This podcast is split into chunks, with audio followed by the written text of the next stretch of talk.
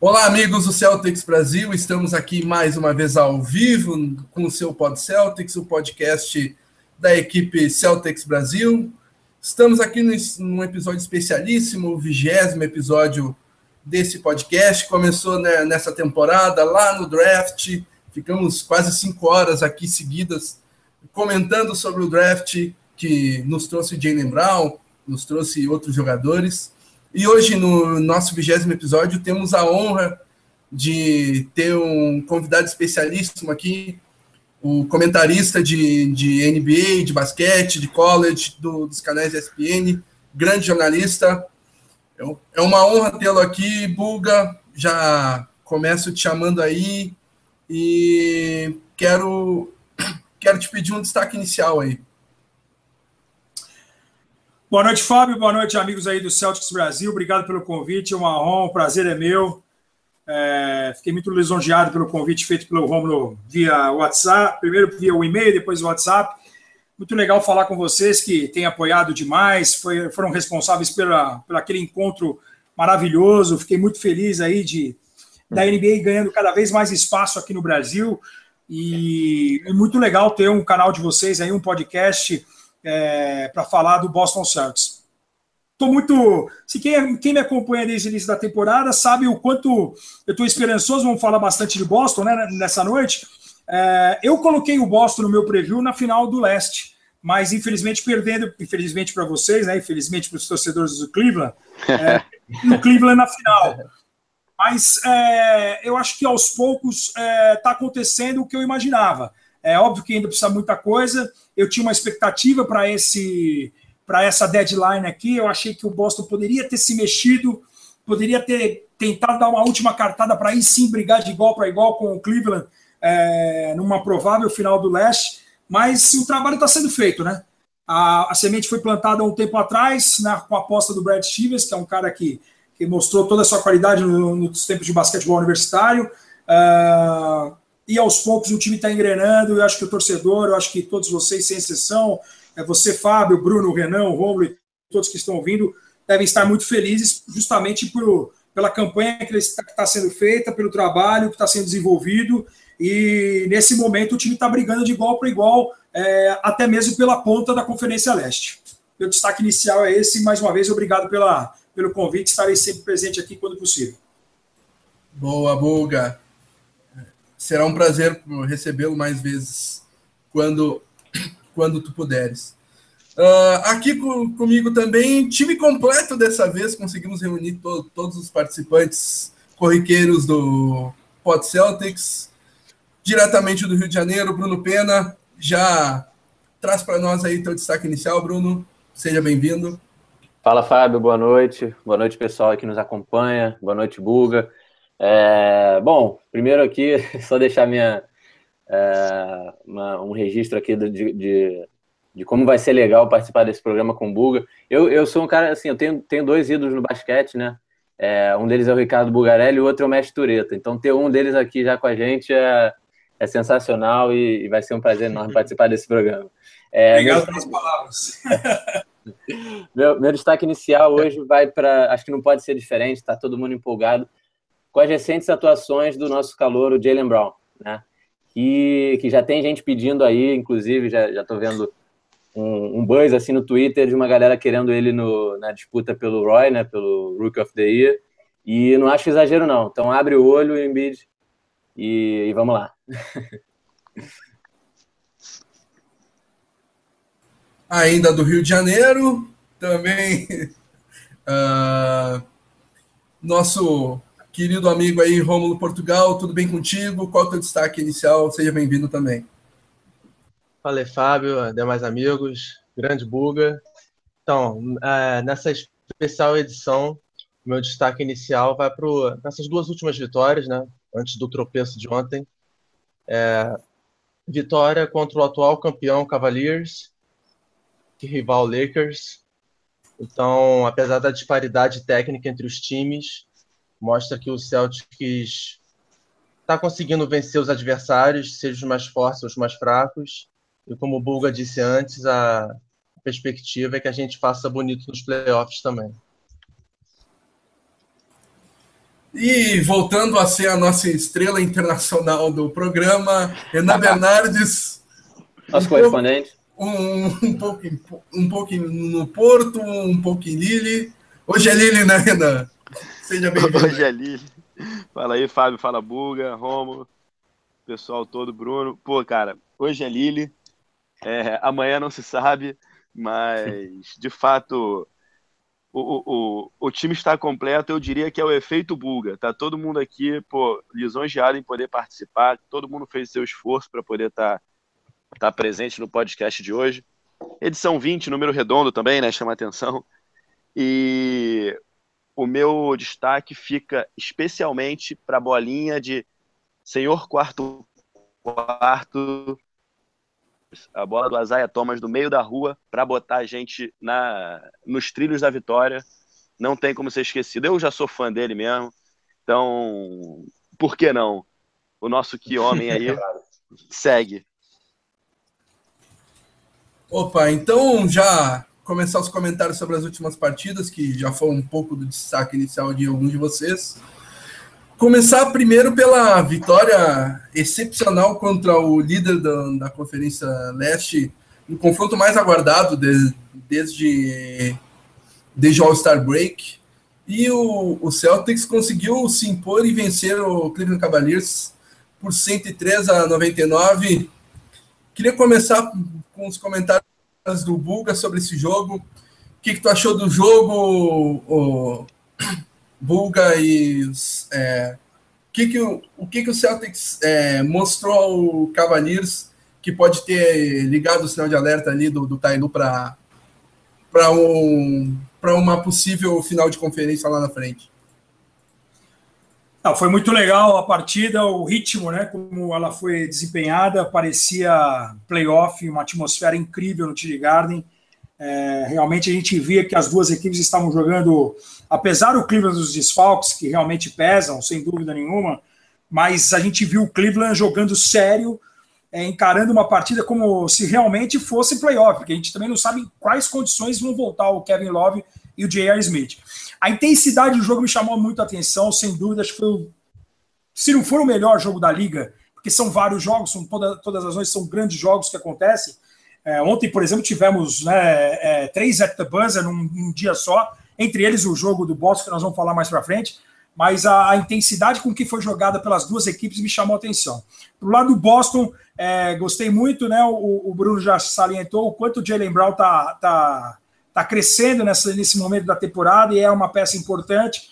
É, o cara ajudou bastante enquanto esteve em quadra. Uh, o Al Horford muito solidário, é, a gente pega as estatísticas do Al Horford durante toda a carreira em Atlanta e você compara com o que ele está jogando em Boston, é óbvio que ele está perdendo, mas é, um, é, em pontos, rebotes, a, em aproveitamento de quadra, ele poderia estar um pouquinho mais eficiente, sem dúvida, mas ele sendo solidário é, é, o que mais importa nesse momento, porque a gente sabe que o Brad Stevens deu o time nas mãos do Thomas, e aí o o Al Horford mostrando uma grandeza tremenda, porque o cara chega com uma grande contratação, é, e, e, consegue se adequar ao, ao esquema, né? É, e daquela maneira, pô, flertando com o triple-double, ficou um ponto de um triple-double, com 10 assistências, 10 rebotes, uma peça fundamental, e ele vai ser importante nesses jogos grandes. É, outro fato que eu chamo a atenção, que não é de hoje que o Boston, apesar de ter sofrido várias derrotas para Cleveland, mas o jogo costuma é, se desgarrar em algum momento.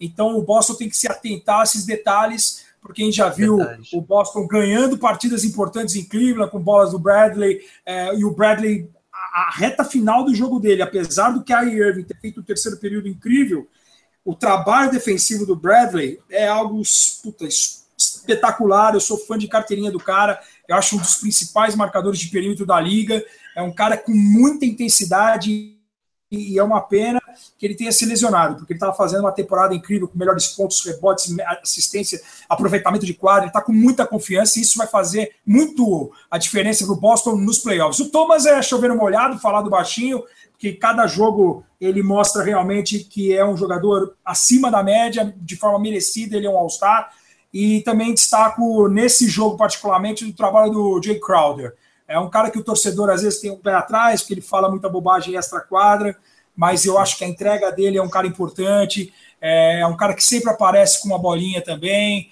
10 rebotes, um double-double nessa noite. Sabe da dificuldade, porra, o cara tem que marcar às vezes o LeBron, e mesmo assim, é, ora, ora ele, ora o Bradley, você tem a preocupação de ter de um outro lado um LeBron James, e ainda o cara conseguir espaço na defesa do, do, do, do Cleveland e conseguir rebotes importantes e pontos importantes, é, eu acho que essa, esse foi o balanço, na minha opinião, dessa vitória, que mesmo sem, mesmo com os desfalques, ela foi de vital importância para mostrar, ó, nós estamos aqui, abram os olhos, porque a camisa é pesada e o bicho pega quando é mata-mata, quando o ginásio pega fogo e o torcedor joga junto.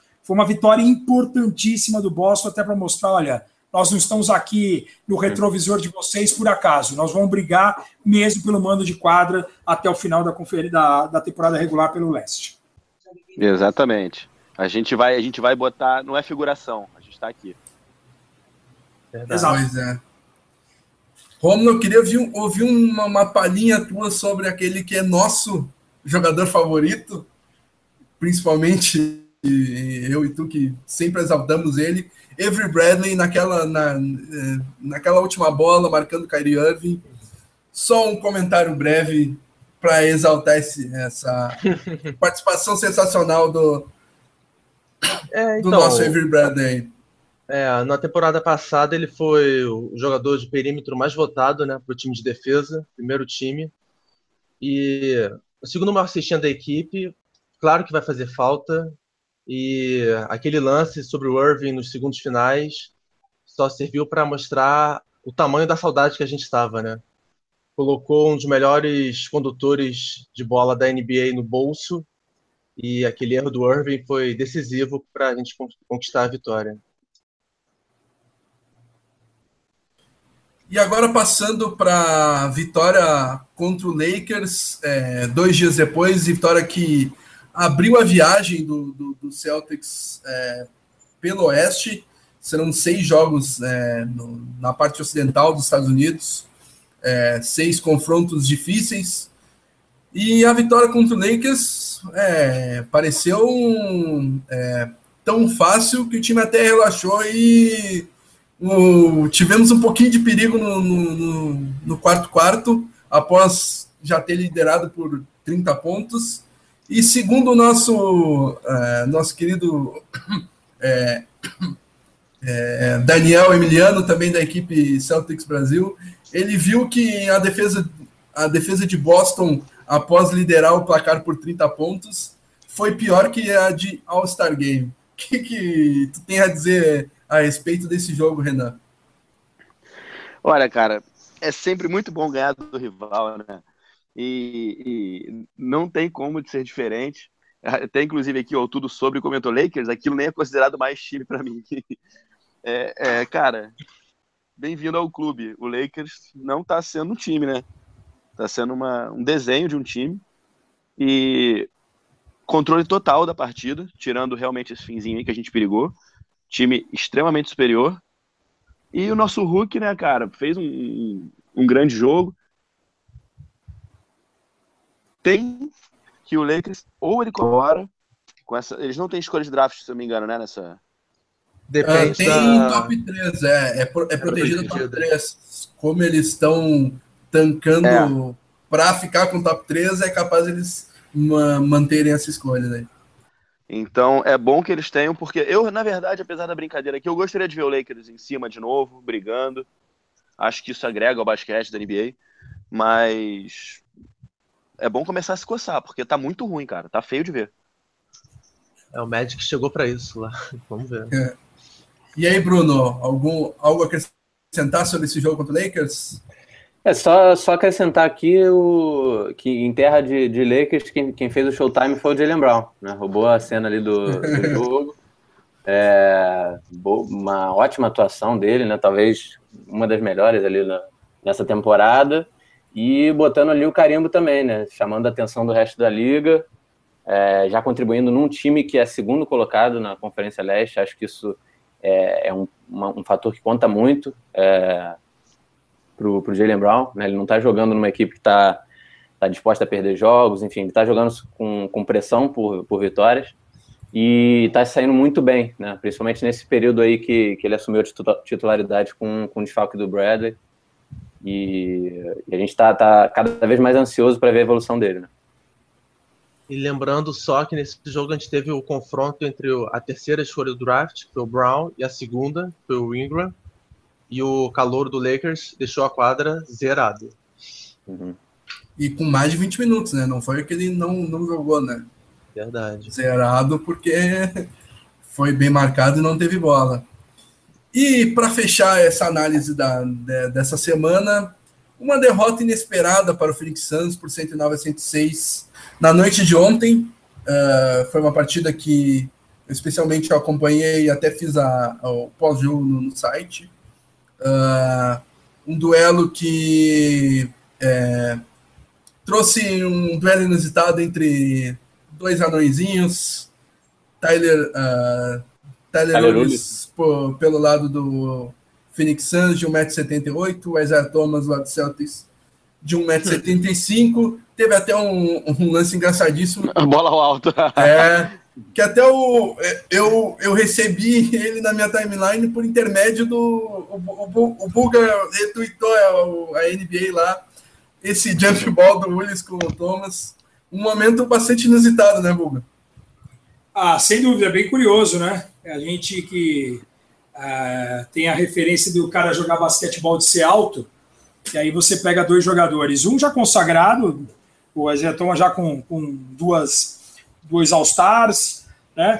Mas o, o Tyler ele é um jogador, para quem não conhece, que foi, pode ter sido pego de surpresa, foi o melhor armador do, da NCAA ano passado, jogando por Kentucky, foi o jogador do ano na Southeastern Conference, é um jogador muito inteligente, é mais um daqueles casos do, de baixinho atrevido, mas de ótima leitura. Ele não é, ele não é pontuador como o Thomas, mas ele é um cara de uma leitura de jogo incrível. E ontem, é, para azar do Boston, ele fez a melhor partida dele como profissional, com 20 pontos. É, conseguiu é, matar a bola num wet the buzzer, num, numa falha num, ali no. Eu achei que assim, eu vi grande parte do último quarto porque eu estava me preparando para entrar no ar para fazer Dallas e Thunder. Uh, eu achei o, o, É a lei do ex, né? O Thomas, eu lembro da história de quando ele contou quando ele, como ele saiu de Phoenix. De que ele estava no ônibus, que tinha, tinha acabado a deadline, mas o ônibus não saía do lugar, não saía do lugar, alguma coisa tinha acontecido. Eu não sei se vocês já viram essa história que ele contou lá no The Players Tribune. E ele, daqui a pouco chamaram ele, ele falou assim: pô, eu não tinha, eu fui para Boston, eu não tinha nem roupa de frio, é, né? Poxa, essa história é muito legal. E, e eu percebia que ele estava muito afim de jogo. Ah. Tanto que ele vai para o intervalo com quatro faltas, né?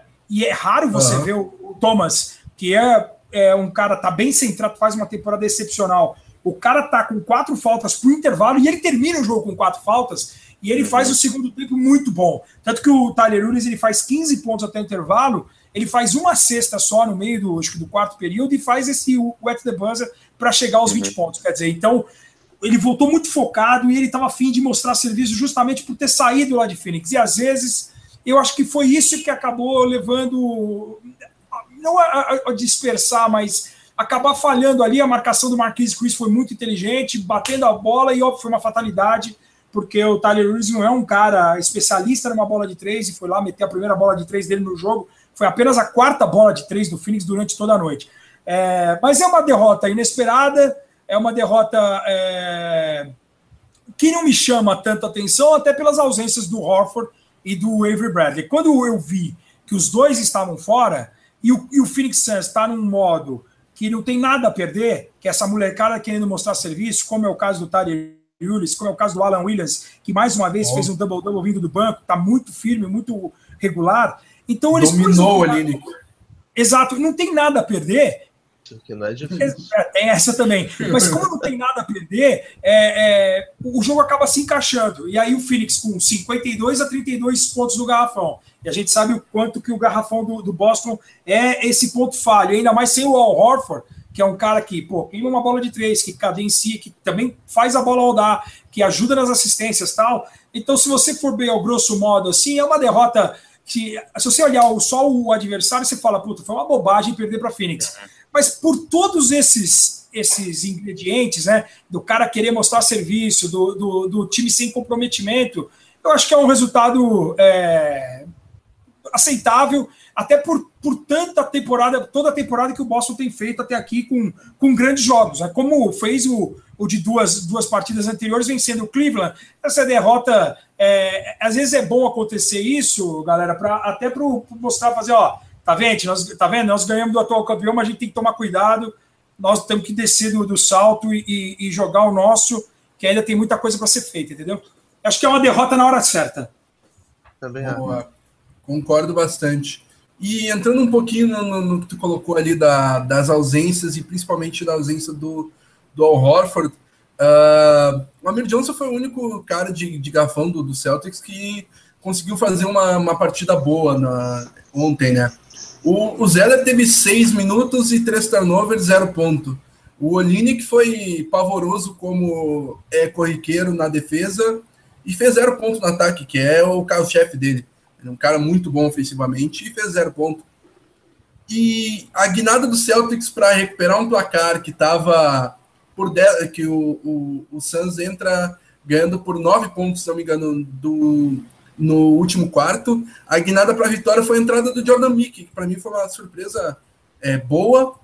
Por, é, ganhou minutos porque o Zeller estava mal, o Jerebico também estava muito mal, o Olinick mal e o, o, o Horford fora. E ele acabou ganhando alguns minutos com o Amir Johnson descansando. E no, nos minutos que ele ganhou, o Celtic chegou a empatar a partida.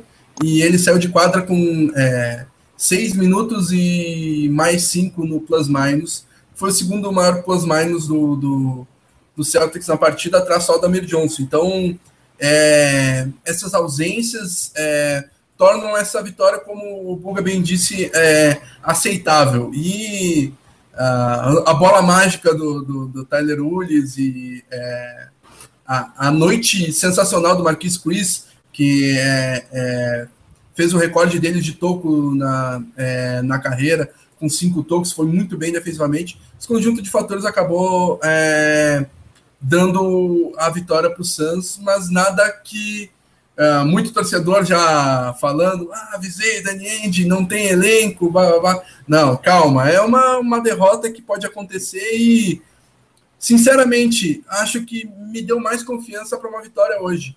Porque o Celtics tem, em back-to-backs tem sido bem Robin Hood.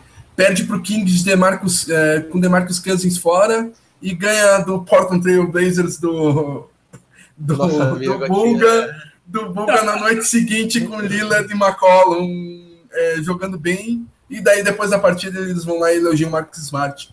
E tem sido assim, né? Perde pro, é, pro Atlanta Hawks, onde o Celtics era franco favorito, e ganha do Cavaliers na noite seguinte. É, tem sido assim a temporada do Celtics, então até a derrota para o Suns me deixou mais confiante para a partida de hoje. Para fechar. É, foi o que ele falou, liga esse, é. sinal, liga esse sinal de alerta, né? É, isso é bom. Exatamente.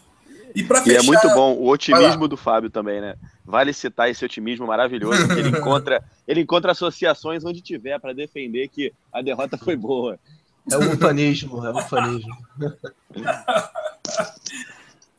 e para fechar esse, é, é, esse tópico sobre as últimas partidas, vamos eleger aquele o nosso troféu Que Homem, o melhor jogador da semana do Boston Celtics, troféu, um bordão de um companheiro do Bulgarelli aí, né? Que é homem, que homem. É verdade. Dois, na verdade, né? Os dois, né? Os dois. Os né? dois. O pior da semana é o troféu Lambisgoia. Então, para começar o troféu Que Homem, uh, vamos começar pelas visitas. Bulga, qual o seu voto para melhor jogador da semana ou Que Homem do Celtics na semana? Ah, é, chover molhado, né? Mão de Isaiah Thomas, porque é sem dúvida nenhuma o grande jogador da franquia, né?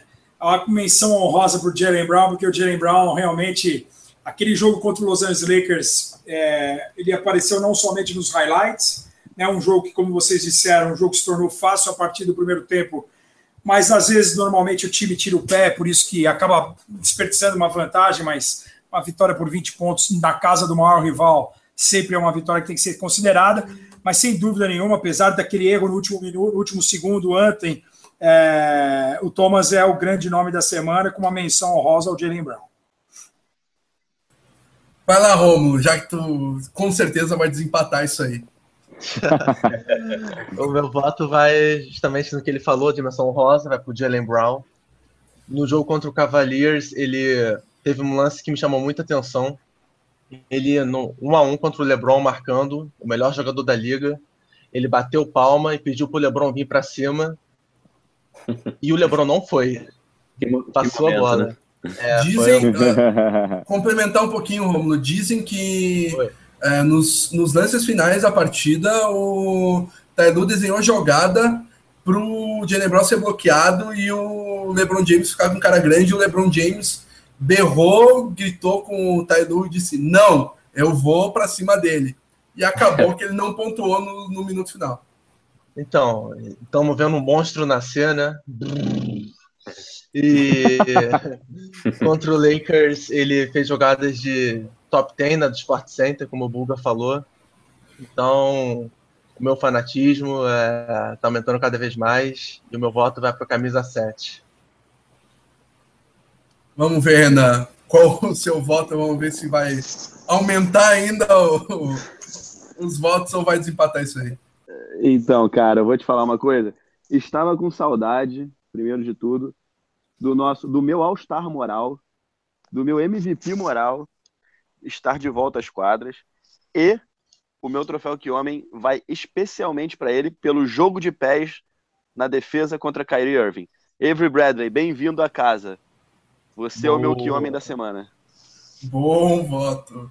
E agora, Bruno, vai deixar tudo para mim ou vai desempatar isso aí? Não, vou. Essa semana Fica difícil a gente deixar o Jalen Brown de fora, eu concordo assim, acima embaixo com em tudo que o Rômulo falou. Mas no, nesse, nessa semana e nesses últimos jogos o, o Isaiah Thomas jogou demais. Né? Mesmo, mesmo tendo poucos minutos ali contra o Lakers, né? Foi poupado.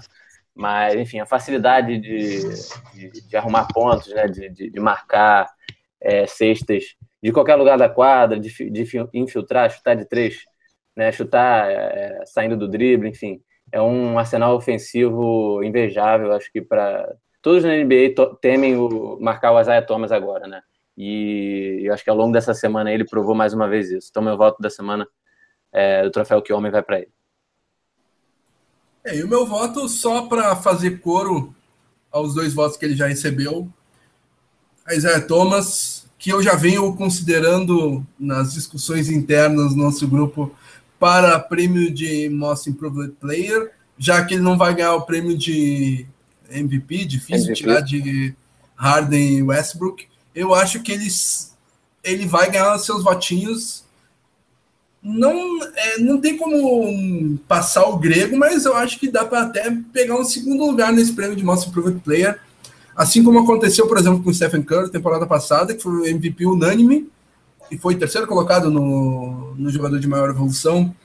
Uh, James Harden, há duas temporadas também, foi segundo ou terceiro em prêmio de maior evolução e segundo também em MVP. Então, é, eu acho que dá para dá o nosso anão de Boston, nosso homenzinho, conseguir é, bons voos nesses prêmios individuais infelizmente não sendo favorito em nenhum deles. Mas o meu eu... voto de melhor da semana é para ele. Eu acho até que eu já citei aqui antes, mas a gente devia começar a mudar o nome do prêmio Que Homem para prêmio Isaiah Thomas. Ele é o nosso Bill Russell. É o concurso. Porque ele leva sempre, cara. E com razão, né? Sim, sim. É, é sempre vale difícil, né? Não votar nele. Fale por vocês. é uma ideia a ser, a ser estudada com carinho, viu?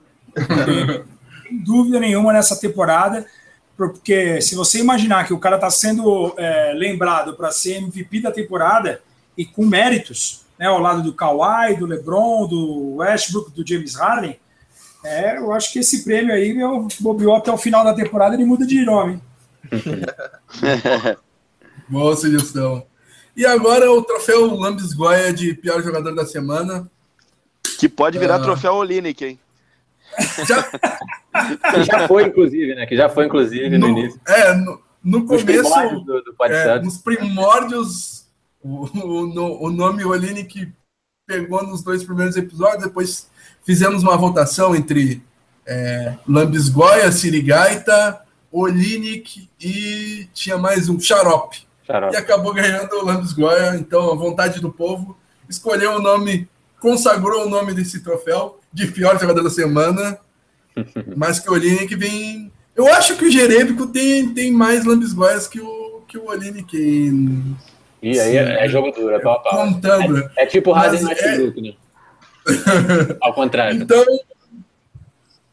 começar já por ti, Bruno. Qual o teu voto de lambisgoia da semana? É, então, é... Já, já seguindo aí o, o, que, o que você falou, Fábio.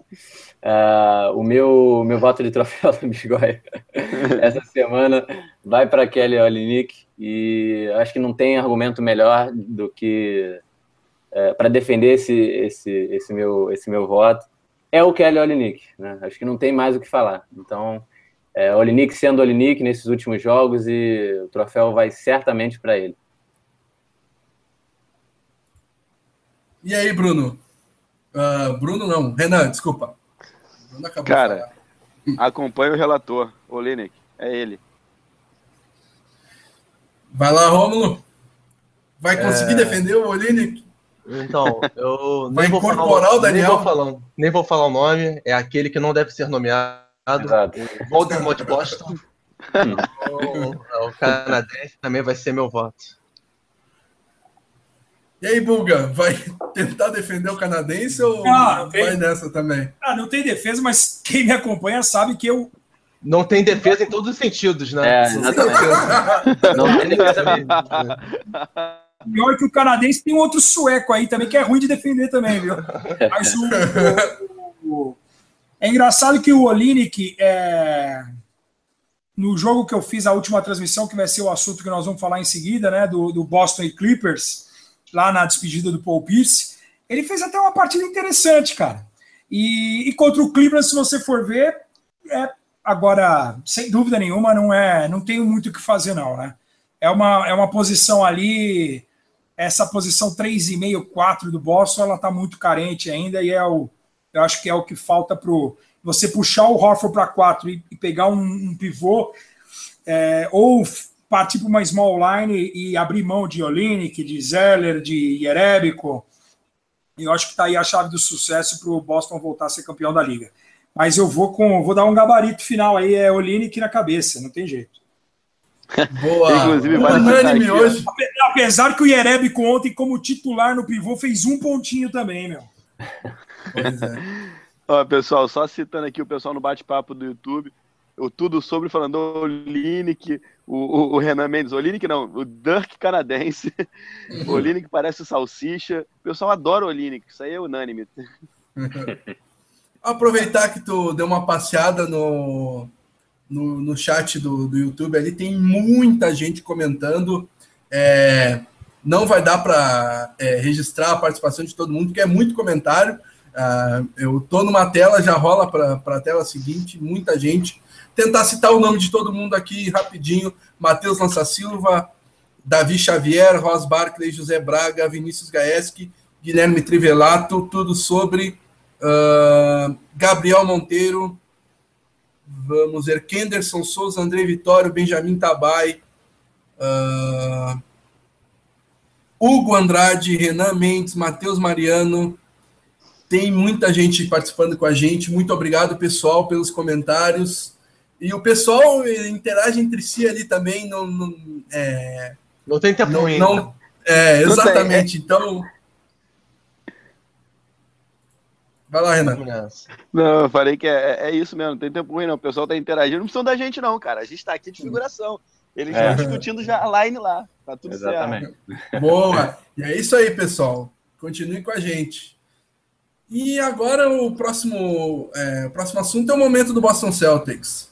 É, com a recente vitória do Celtics sobre o Cavaliers e com os, com os reforços do, do Raptors, é, em especial Serge Ibaka e PJ Tucker, e do Washington Wizards, o Brandon Jennings e o Bohan Bogdanovic, como ficam as expectativas para a Conferência Leste, em torno dessas três, é, dessas quatro equipes, com o Hawks ali meio que intruso, também se reforçou, com o Ilyasova. E será que Boston ficou para trás dessas equipes sem as aquisições da trade deadline? É até um pouco do que o Bulga trouxe no seu destaque inicial. Uh, então, já começar pelo, pelo nosso convidado aí. Uh, o que, que, tu, o que, que tu vislumbra para para esse final de é, final de temporada para a Conferência Leste, Bu? Ah, cara, eu, eu achei é, interessante, né? Todas as manobras feitas pelas outras equipes, como você chamou atenção aí. Estou é, curtindo demais o estilo do Washington Wizards nas mãos do Scott Brooks. Eu confesso que, que eu não esperava é, uma reação tão rápida do, do, do Washington nesse momento. Né? A, a contratação do Bojan Bogdanovic foi cirúrgica um jogador muito importante para abrir a quadra no chute de três pontos, e tem o John Wall, que é um armador que faz o time jogar, que é inteligente nos passes, e descobriu o Bojan Bogdanovic, nós vimos ontem contra o Orlando, é, contra o Golden State, já matando, matando muitas bolas, e ele tem essa facilidade para matar a bola, como aconteceu, nós tivemos, sentimos isso na pele, né, a maioria aqui do grupo, todos do Rio de Janeiro, sentiram na pele aí no Rio, nos Jogos Olímpicos, o Croácia e Brasil que ele fez contra a gente. Uhum. Uh, em relação ao Boston, eu, eu tinha uma expectativa do, daquela cartada, né? De, de, pô, de vir um Jimmy Butler, né? De falar assim, não, o Paul George, você sabe que é, depois que foi vinculado o nome do Paul George, foi assim, sem dúvida que é um bom encaixe. Eu não sou louco de falar que é um péssimo encaixe o Paul George pela qualidade que ele tem. Mas eu estava com muita confiança de ver um Jimmy Butler com o Boston, até pelo momento vivido pelo Chicago, que está turbulento mesmo, né? O extra quadra lá está muito complicado desde o ano passado com o Jimmy Butler e o Fred Hoiberg. Então eu tinha uma expectativa, eu já, eu já vislumbrei quando eu fiz o início da temporada que o Boston era meu favorito para brigar com o Cleveland pela conferência. Eu já imaginava nesse momento o Boston com alguém grande aí, com uma chegada importante. E eu já imaginava que o Al Horford também fosse agregar pela experiência, por ser um cara importante, é um cara que colocou a bola de três, é um cara que ia ajudar o garrafão. É... Então a minha expectativa em relação ao Boston era, era mais ou menos em cima disso, com a vinda do Jimmy Butler. Mas eu não acho que tudo está perdido, ó, ficamos para trás porque não chegou ninguém. Não, o trabalho está sendo feito, o Brad Stevens é um cara inteligente. É, eu acho que nenhum dos outros times tem o treinador que tem o Boston. É, respeito todos, os, até o Tailu, que é o atual campeão, mas é, no banco de reservas, dentre esses times aí que estão brigando na parte de cima do leste, é, ninguém tem um treinador com, com, com, como é o Brad Stevens, na minha opinião, e eu acho que é, se todo mundo se mantiver saudável, o Avery Bradley, sim, é uma peça importantíssima, não só na defesa, como o próprio, acho que foi o Romulo que falou, ele já é o segundo principal cestinha do time, é um cara que está muito à vontade, está numa confiança monstruosa no, no ano.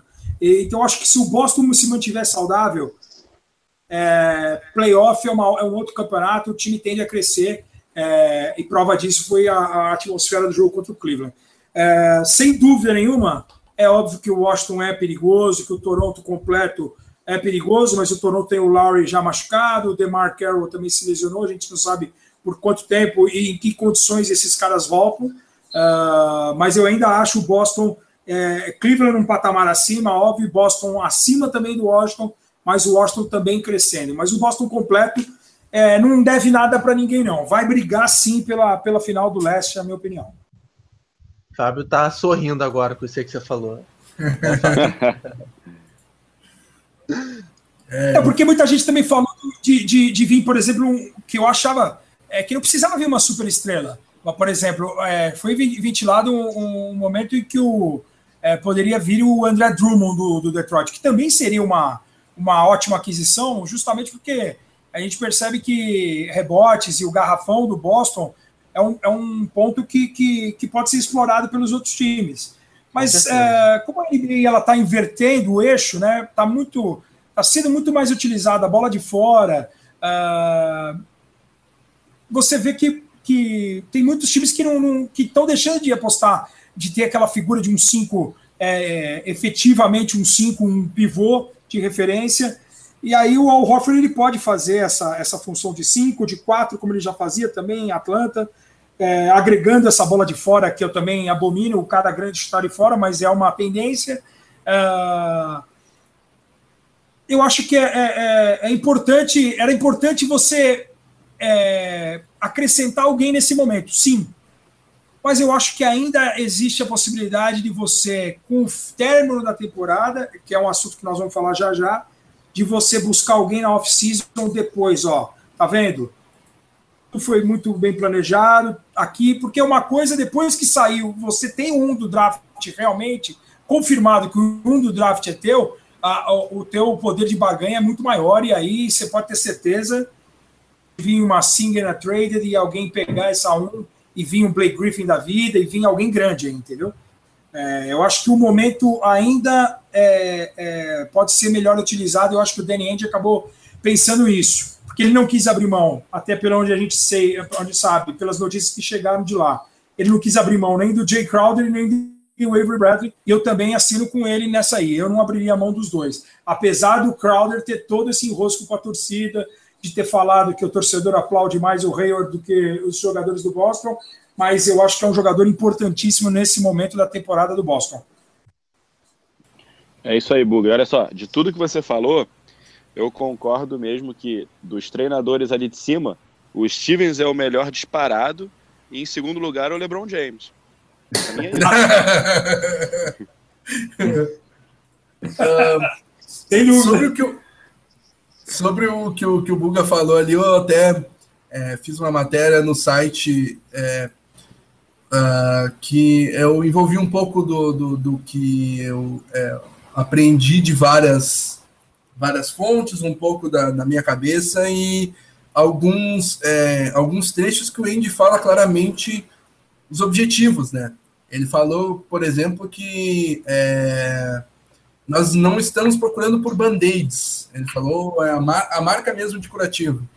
Uh, ele, ele falou que é, não, não estava procurando por é, tapa-buracos e também não queria um jogador de aluguel. Uh, isso bastante direcionado para os caras que foram para as outras equipes, como é, PJ Tucker e Serge Baca, que são dois é, uh, dois aspirantes, é, que em três meses vão testar a agência livre. Então, Serge Baca, para mim, seria um, um, um dos melhores é, encaixes um com o Orford. É, é, exatamente. Só que o, o, o Magic e o Celtics chegaram a entrar num acordo, só que o Celtics só assinaria, só trocaria pelo Ibaka se o Ibaka se comprometesse em assinar a renovação.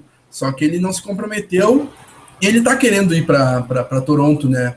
Ele até, é, uma fonte é, que, que eu li de, de, é, de Orlando mesmo, ele falando que estava inclusive querendo ir para é, para Toronto para fugir um pouco dos holofotes, já que ele é um estrangeiro nos Estados Unidos agora com, com Donald Trump na presidência. Então, até, até a, a política americana influenciou nessa decisão do, do Ibaka. E em outro, outro trecho dessa entrevista que o Deniende deu para uma rádio local, fala que é, ele está ciente de que uh, o garrafão e o rebote defensivo é a maior fraqueza disparada do, do Celtics, uh, só que também é a maior qualidade do Celtics, porque com um time mais leve que chuta de fora, o, o Thomas está tendo a temporada MVP muito por causa disso. Se colocar um, um André Drummond, um Andrew Bogut, que foram nomes especulados agora, verdade. fecha o garrafão e o Thomas não tem como infiltrar e não vai ter as partidas maravilhosas que tem fazendo com Horford, Kelly Olynyk e Amir Johnson abertos, eles que metem suas balinhas de três. Então, é, tem um pouco disso. E agora boto total. Uh, o, o Celtics pediu liberação pro, pro caramba, o GM do Clippers, que também é o Tech, Doc Rivers, Doc Rivers. Pediu, pediu a liberação pro Doc Rivers para conversar com o Blake Griffin e pediu para o Doc Rivers ah, que, que em troca. Só que foi uma isca, segundo o que eu, que eu li da imprensa de lá, foi uma isca porque o Celtics não queria trocar por ele. Só queria conversar com o Griffin para já ver o que, que ele quer para preparar o terreno para off-season. Preparar o terreno para contratar ele na próxima off-season. Então, é, vejamos. Alguém quer acrescentar só para completar, só para completar é quanto ao Paul George e o Jimmy Butler, é, a, a, o Bulls e o Pacers estavam pedindo até o Tid Garden pra gente, né? Tava um preço muito alto. E alguns títulos, né? Não, exatamente. Então... Não, mas isso a gente até tem para dar, não tem problema. Isso é verdade. Imagina se fosse o Portland, não ia ter que dar nada, ia ter que dar um mascote e assim.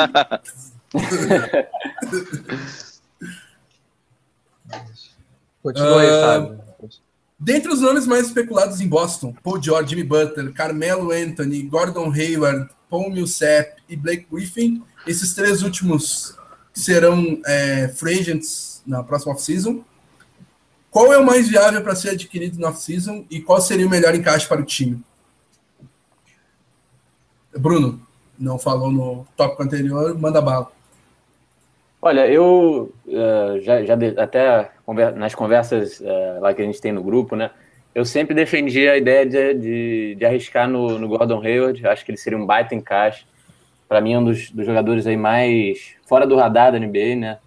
É, mais subestimados pelo, pelo que ele realmente consegue fazer em quadra. É um cara que é, joga na posição 2, joga na posição 3, mas também arma o jogo, né? Tem uma qualidade no passe, é um, é um, é um scorer, né? Consegue é, pontuar com eficiência, não, não, é um cara que vai chutar é, 25 bolas por jogo. É, e tem o casamento perfeito dele com o Brad Stevens, né? Todo mundo já sabe que o Hayward jogou uh, muito bem pela Universidade de Butler. É, o casamento entre os dois seria, seria interessante de ver aqui em Boston. Uh, agora, se, se o Hayward não for, é, ou, ou, melhor, se ele for uh, renovado, né, com, se ele for renovado pelo, uh, pela equipe do, do Utah Jazz, eu acho que o Blake Griffin seria um excelente encaixe. É um cara que, que acabaria de vez com os problemas de rebote aqui, uma força no garrafão. Acho que é o, seria um, um encaixe interessante também para a gente, principalmente para bater de frente com o Cleveland, né? Que é, a gente sabe que é uma deficiência da equipe deles também, essa, essa atuação ali dentro do pente. É, então, eu ainda tenho um sonho de o Paul George, o Paul George não, do Kevin Durant vir para Boston. Nunca se sabe, né? O contrato dele é só de um ano em Golden State. Mas dentre esses nomes aí, eu acho que o Paul George seria o nome ideal, porque ele vai ser inspirante né, no próximo ano. Então o Bird vai estar naquela situação de ou dar um all-in com ele e arrisca, ou troca para recomeçar um rebuild. E o Paul George também tem um arremesso de três, melhor que o do Butler. E dentre os agentes livres, eu acho que seria o Gordon Hayward também, porque ele já foi treinado pelos Stevens, né? Então seria uma, de uma ambientação mais fácil.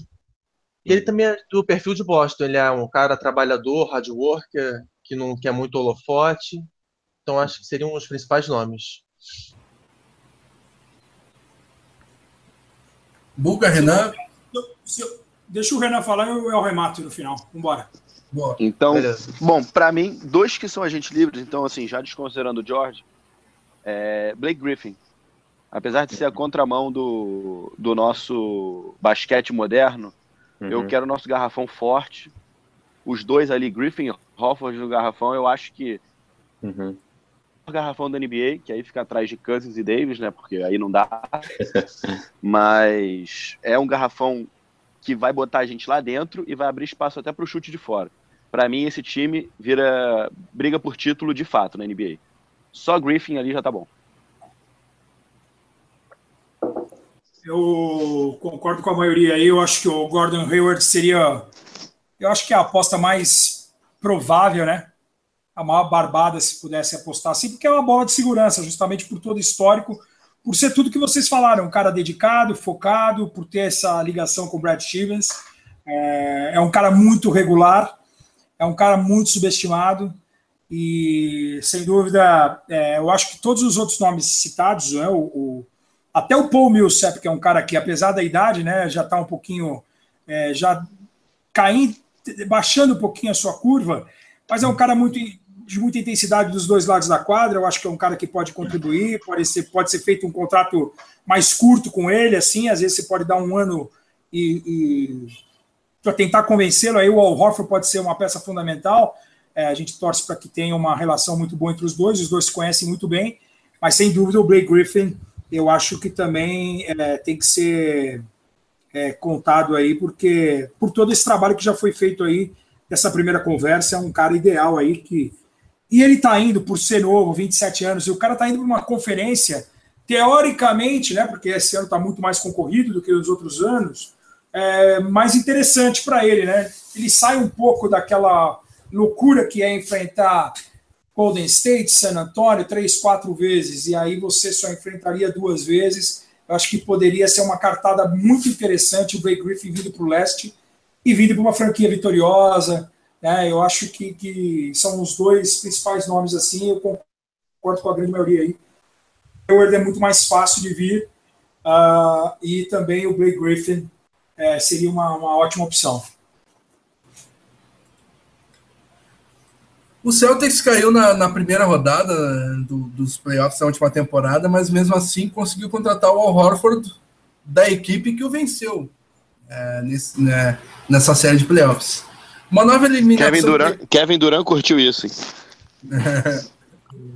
Uma nova eliminação precoce na pós-temporada prejudicaria o Celtics a conseguir um grande jogador? Até que ponto o rendimento do Celtics nos playoffs impacta na pós-temporada? Opa, intertemporada. Vai lá, Romulo. Cara, então. É, eu, eu acho que também a vinda do Al Horford foi facilitada também porque o Hawks priorizou a chegada do Dwight Howard.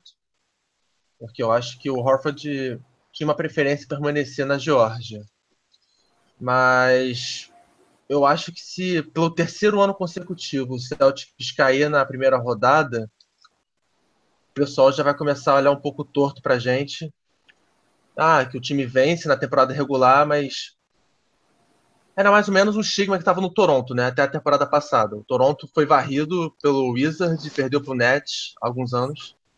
Então o Celtics esse ano tá com esse peso nas costas de ter que avançar na pós-temporada até porque em 2018 o Bradley e o Thomas também vão ser inspirantes, né? Então o Celtics já, já, também já tem que se preocupar em manter seus principais jogadores. Então o Celtics tem muito além do que os playoffs para se preocupar, porque tem o mercado dos jogadores para trazer e também para evitar que os seus saiam. Então eu acho que uma eliminação precoce pode prejudicar muita gente sim.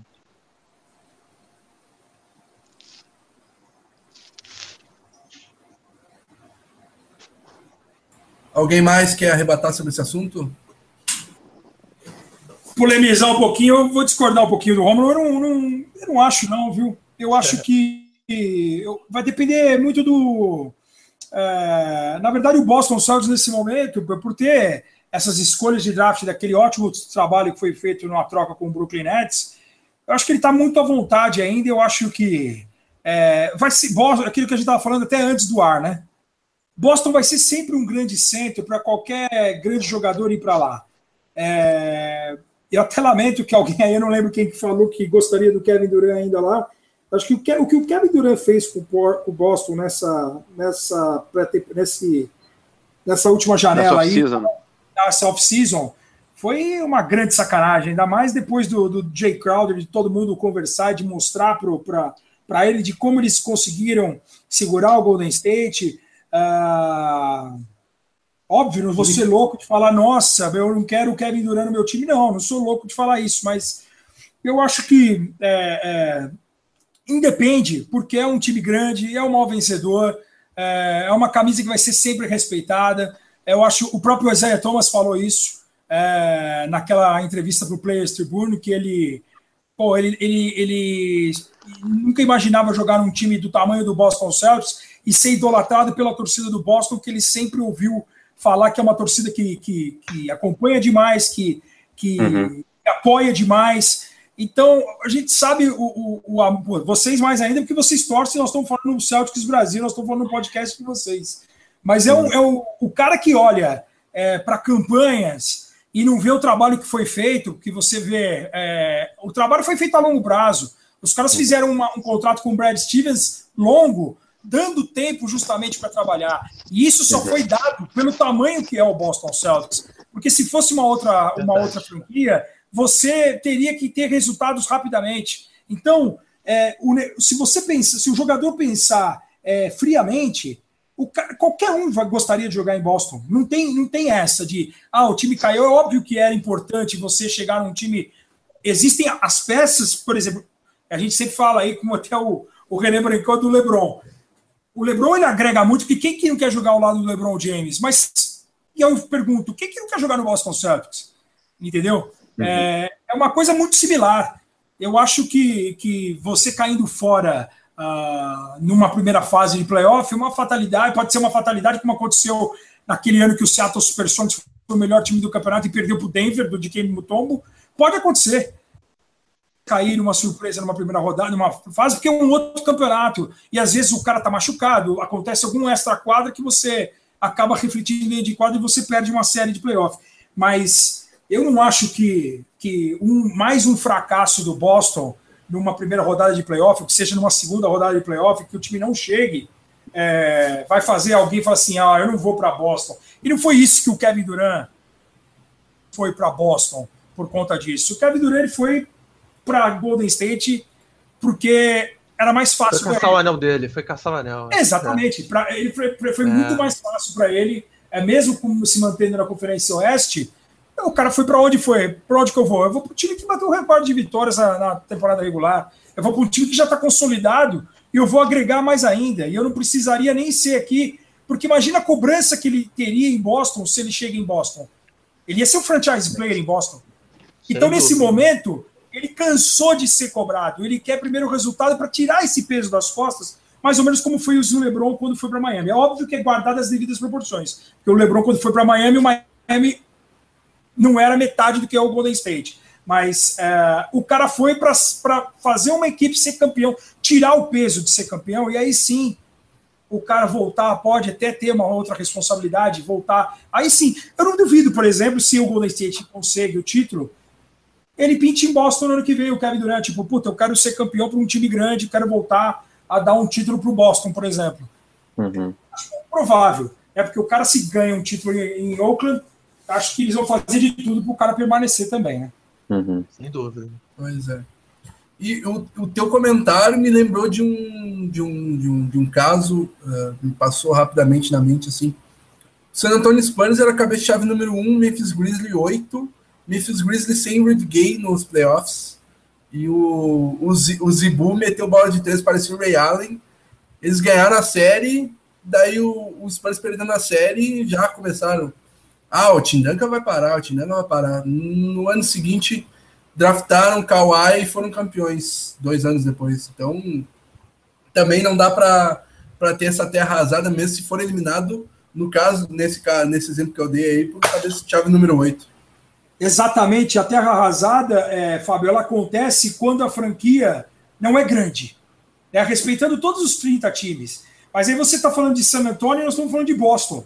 Então, é normal você perder uma. uma faz parte você perder uma. uma, uma um, botar um fim ao término de uma temporada, você perder uma série de playoff. É óbvio que existem derrotas e derrotas. Se você, numa primeira fase de playoff, você pega o Milwaukee Bucks e é varrido, é uma coisa. A outra é você perder no, no jogo 7, numa série espetacular, e o, e o Thomas, por exemplo, não jogou os últimos três jogos. É uma outra situação bem diferente. Mas o, o Boston ainda, até por ter toda essa, essa possibilidade, esse arsenal de, de, de, de, de troca, justamente, e é ser o provável número um do draft, que é um assunto que nós vamos tocar também daqui a pouco, é, isso ainda dá o Boston a uma zona de conforto que na minha opinião, respeitando a opinião de todos, óbvio, é, eu acho que o Boston está bem tranquilo, independente da campanha desse ano.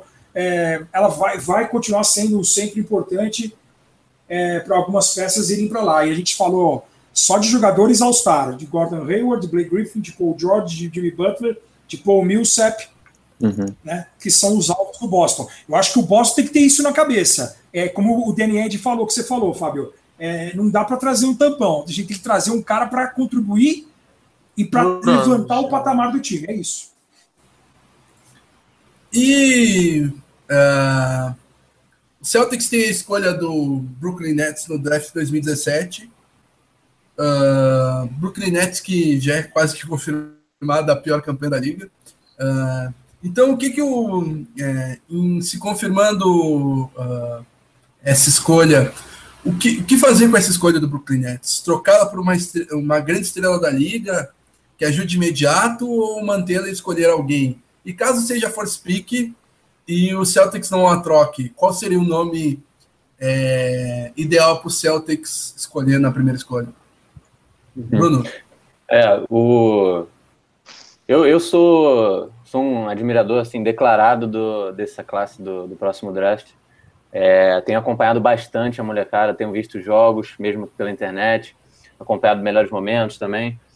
E muitos, muitos da imprensa americana já o, já o comparam essa, essa próxima classe, aquela classe de 2003, né, que, que enviou para a NBA nada mais, nada menos do que LeBron James, Carmelo Anthony, Dwayne Wade, né, Chris Bosh também, uh, veio do draft de 2003. Darko Milicic.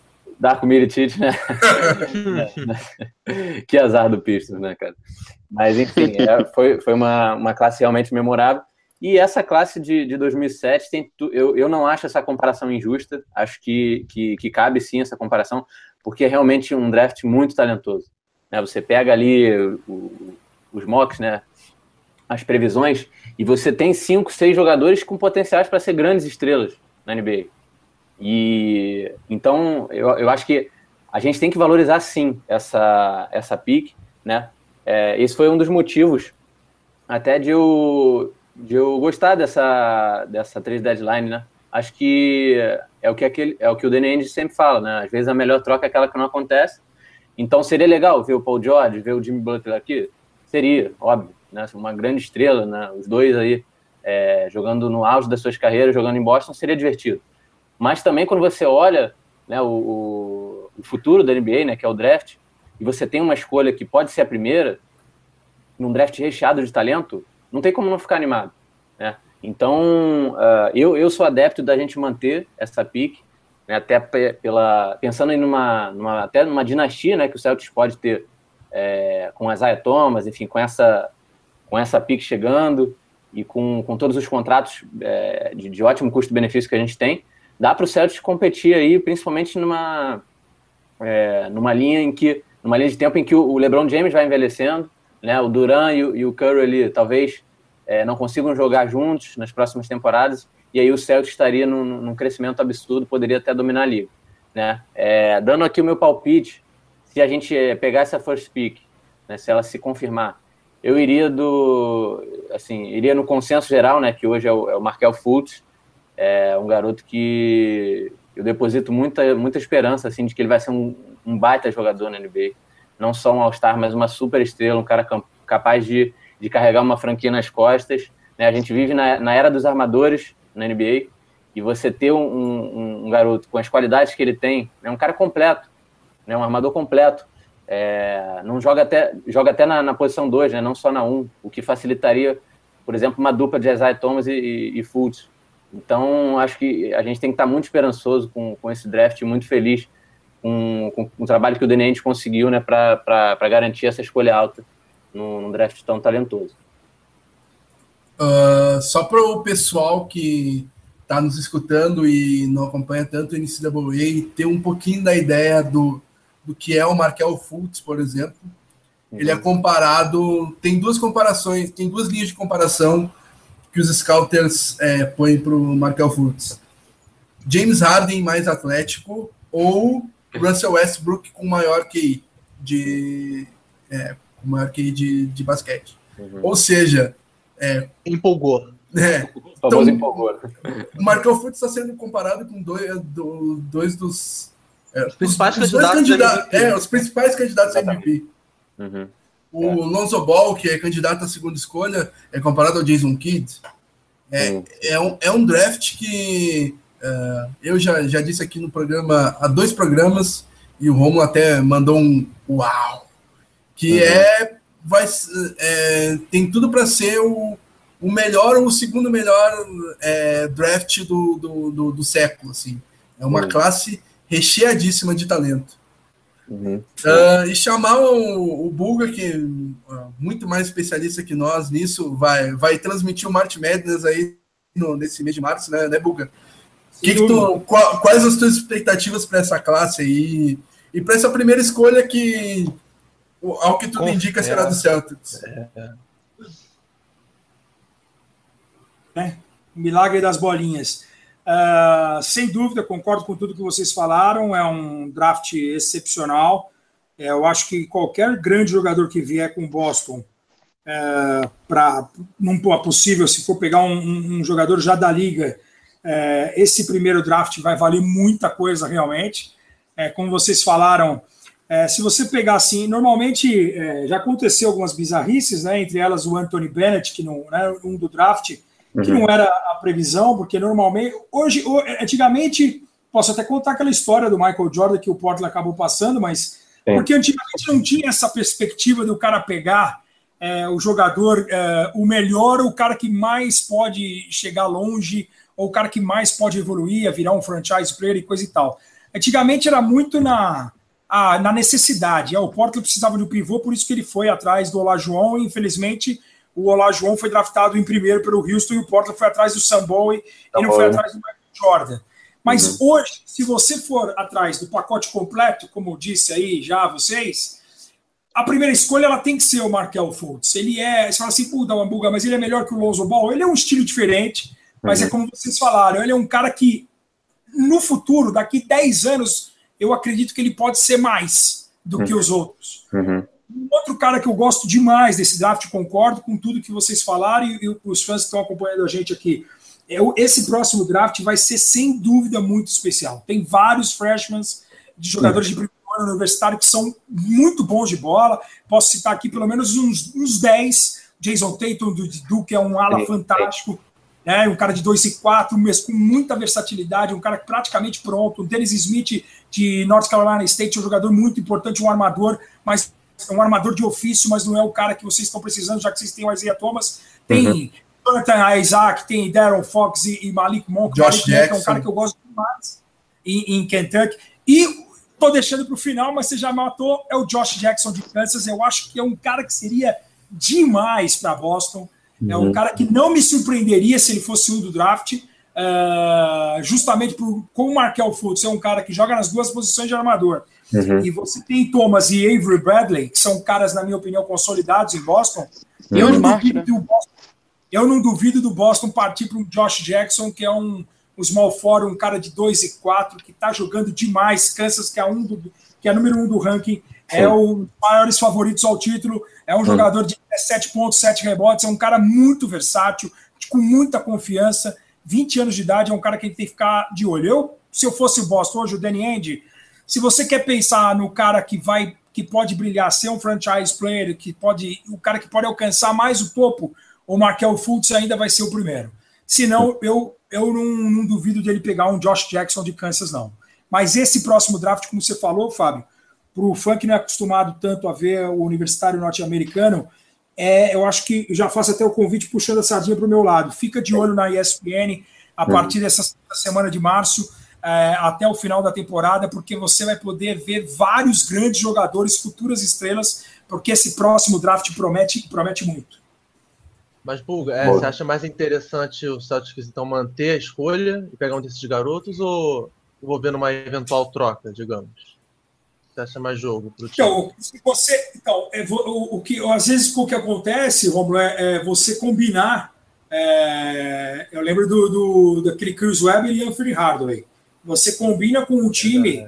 Então, por exemplo, você vai, é, vai ter um, um, um, Você vai trocar por alguém. Vai, vamos imaginar que vai trocar por um, um Blake Griffin. Você vai assinar é um single trade com o Blake Griffin. Você e aí o, o Los Angeles Clippers vem e fala assim: olha, eu quero um do draft, mas eu quero que você drafta primeiro tal jogador, entendeu? Uh, eu, eu, nesse momento, cara, eu ainda partiria, é, dependendo como aumentou o cap salarial da, da NBA, e dependendo de como você é, é, conseguir negociar, eu acho que vale a pena ainda você tentar uma grande estrela.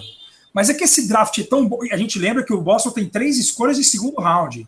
Uhum. Em segundo round, nós vimos que já saíram vários grandes jogadores. E esse draft é tão bom que, se você for pegar a previsão do primeiro pick do segundo round do Boston Celtics, que seria a pick é, 30 e alguma coisa, é o Grayson Allen do, de Duke, que é um baita gatilho. Entendeu? É a pick uhum. 39. Então, quer dizer, esse segundo draft, esse segundo round que o Boston tem três picks ainda, ele pode fazer, por exemplo, pegar essas três picks e transformar num, numa de primeiro round da metade para o final do round, entendeu? Uhum. E tem já os outros jogadores draftados, por exemplo, o Ant Zizit, que vocês devem estar acompanhando no Darusshafaka da uhum. Turquia, que é um excepcional Sim. jogador, é um cara que vai contribuir muito. Então, uhum. é, nesse momento, é, é, que é duro você ter a, o número um do draft e abrir mão. Né? Uhum. Eu acho que se o Boston realmente tiver o um do draft, que deve ser, é capaz eles optarem em pegar o um do draft é, e tentar convencer nessa free agent de falar assim: olha, meu, o Blake Griffin, ou o George, ou o Gordon Hayward, ou quem quer que seja, e fala assim: ó, meu, vamos tentar fazer um contrato mais curto aqui, mas ó, tá com um do draft aqui, tá com a base feita, o Brad Stevens, o time foi vice-campeão do leste. Eu duvido que o cara não aceite vir, entendeu? Então, uhum. é, você negociar, e pela grandeza que tem o Boston, que a gente já falou no tópico anterior. Uhum. Para a chegada do Zizit, é, eu acho, e com esses três drafts do segundo round, é, nesse momento, cara, o que for escolhido, eu acho que ainda tá. O Danny Ainge ainda tem essa pulga atrás da orelha. Mas é, o fato de você ter um do draft e abrir mão dele é meio complicado. Eu acho que o Boston vai acabar pegando.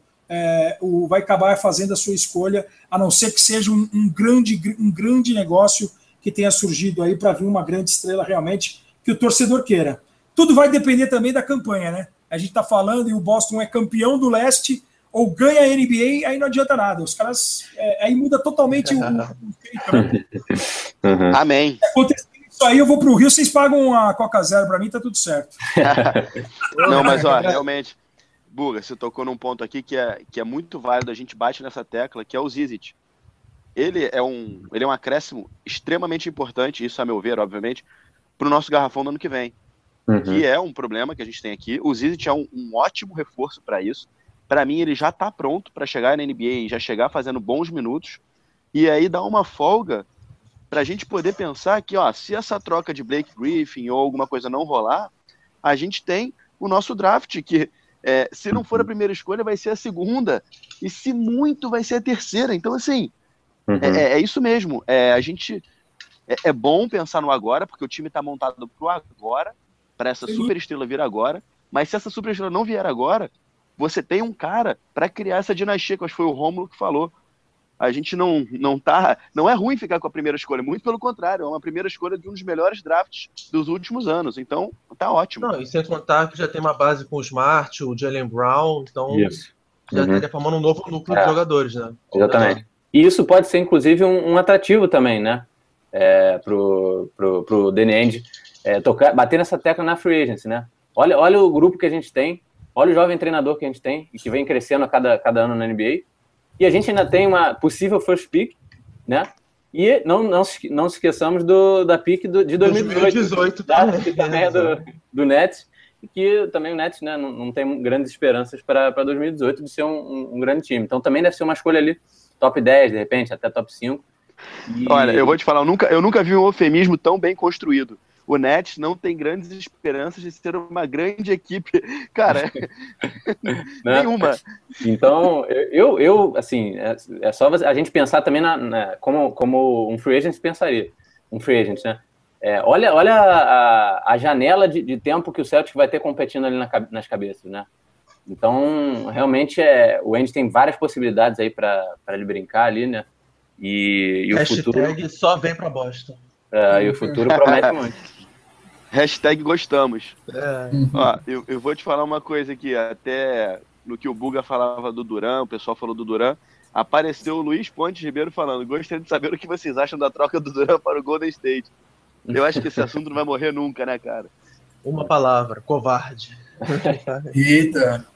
Gabarito, gabarito. o que, Buga, não ouvi? Covarde é a palavra correta, cara. É, é, você sabe que é um dos maiores jogadores do. É, é seguramente um dos maiores jogadores dos últimos 10 anos da NBA.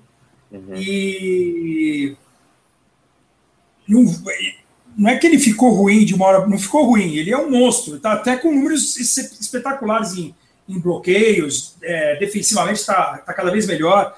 É um fora de série, a gente brinca aqui e tal, mas é, muita gente com quem eu converso, é, eles olham para o Duran com, com, né, com, com, uma outra visão, né? É. é ele deixou de ser, porque ele estava sendo referência para muita, muita gente nesses últimos tempos, assim, né? Eu acompanho muita base aqui, eu sou sócio de um clube aqui em São Paulo e vou a alguns jogos da, da base de 14, 15, 16, de sub-17, 18.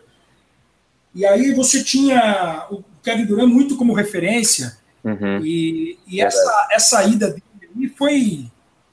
Manchou é, um pouco foi uma uhum. é, ele, ele, ele, ele manchou um pouco a imagem, sim. Ele não vai deixar de ser um, gran, um excepcional jogador, na minha opinião, sem dúvida. Mas uh, já não vejo com tanto carinho assim. Eu acho que se ele. Não pela escolha dele, cada um faz o que quer da vida, mas uhum. de ele ter ido para o time que ele quase conseguiu derrotar. Exatamente. Né? Exatamente. É, ele, ele, se juntou pela. Eu, eu, entendo tudo isso, porque eu, eu mais do que vocês, que eu, a gente até brincou, eu tenho a idade para ser o pai de todos vocês, né? Eu tenho 20 anos a mais que vocês, pelo menos. Mas é, é eu sei o que dói é, eu ver um é. Cal Malone que um dos maiores ídolos e o cara passar a vida inteira sem conquistar um título. Uhum. Um Alan Iverson, né, é. um Dominic Wilkins, uh, um Brad Miller, a gente ficaria a noite inteira aqui falando Charles Barkley, John Stockton, todo mundo. Eu sei que dói o cara terminar a carreira, ser um All-Star, ser um Hall da Fama e o cara não ter um título de campeão. Mas dessa maneira, que, que, que, que sabor que tem esse título? É, é. Por isso, esse último título do LeBron, ele é muito mais saboroso do que aqueles dois que ele conquistou em Miami. Isso Perfeito. não há dúvida. Uhum. Exatamente. Com certeza. E, e, como seria bom, né, ver, ver o Kevin Durant aqui em Boston, né? Acho que seria o, o cenário perfeito, porque é, você, você, teria um confronto aqui Durant e LeBron, né, no leste, seria fantástico para a NBA. Você teria mais times competindo ali, né? Você não teria essa, essa bipolarização que hoje é a NBA. É, entre Cavaliers e Warriors. O torcedor, o torcedor da NBA, né? Assim, antes, antes da gente ser torcedor do, do Boston Celtics, a gente é fã da NBA, né? E eu acho que pra, na posição de, de fã da, da NBA, é, seria muito mais interessante o Kevin Durant em Boston, né? Porque a gente quer o Sem que acontecia na, nos anos 80, nos anos 90, de, de vários times competindo, né? De vários, é, várias rivalidades à flor da pele. Então, é, foi, foi muito frustrante, né? Você ver, é, tanto como torcedor do Celtics, mas também como fã da NBA, ver um, um cara tomar uma, uma decisão que impacta a liga desse jeito né, escolhendo ir para o time da panela. Né? No ano passado, eu bati nessa tecla. Eu falei: a, a, a, o ideal seria o Kevin Durant em Boston. Uhum. Seria um encaixe perfeito. perfeito. Né? Ele, ele, ele teria, estaria motivado. Seria bom para ele até mudar de conferência não teria essa rusga com o torcedor de Oklahoma, porque o, o, torcedor de Oklahoma, ele não ficou só triste de ele ter saído do time, ele ficou triste de ele ter saído do time e ter ido para um rival que tinha acabado de eliminar o time dele. Exatamente. Uhum. Entendeu? Então, se ele vai para Boston, até a figura dele não teria sido manchada como nesse momento está manchada para muitos que acompanham a NBA. É o que você falou agora, Bruno, foi perfeita a colocação. O, o, o... E quem sofreu, quem, quem, quem ficou triste com a não ida do Duran para Boston não foi só o torcedor do Celtics foi o torcedor da NBA que gostaria de ver o, Lebron, o, o Duran no leste, justamente para poder ter um impacto maior contra o LeBron uhum. e depois de ter um Boston é, com um baita time com a Thomas Bradley, Duran, uhum. com o Horford, com o Crowder, ia ser um timaço, sacanagem. Uhum. Né? Acho que faltou, faltou coragem para ele ir para o leste e para o Boston Celtics. A uhum. verdade foi essa. Uhum.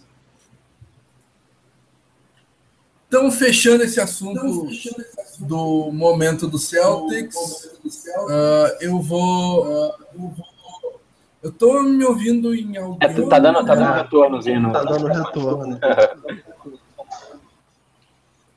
Deixa eu prosseguir aqui então, Fábio. Enquanto você ajusta aí. Assume as áreas aí, Romulo. Agora a gente vai pro pré-jogo, né? De logo mais contra o Los Angeles Clippers. Último jogo do Paul Pierce, né? Contra o Celtics. É, vamos, vamos Vamos seguir. Primeiro tópico agora é o momento do Celtics, já que a gente tem o calendário mais fácil da liga, segundo as estatísticas mostram, e até o fim da temporada.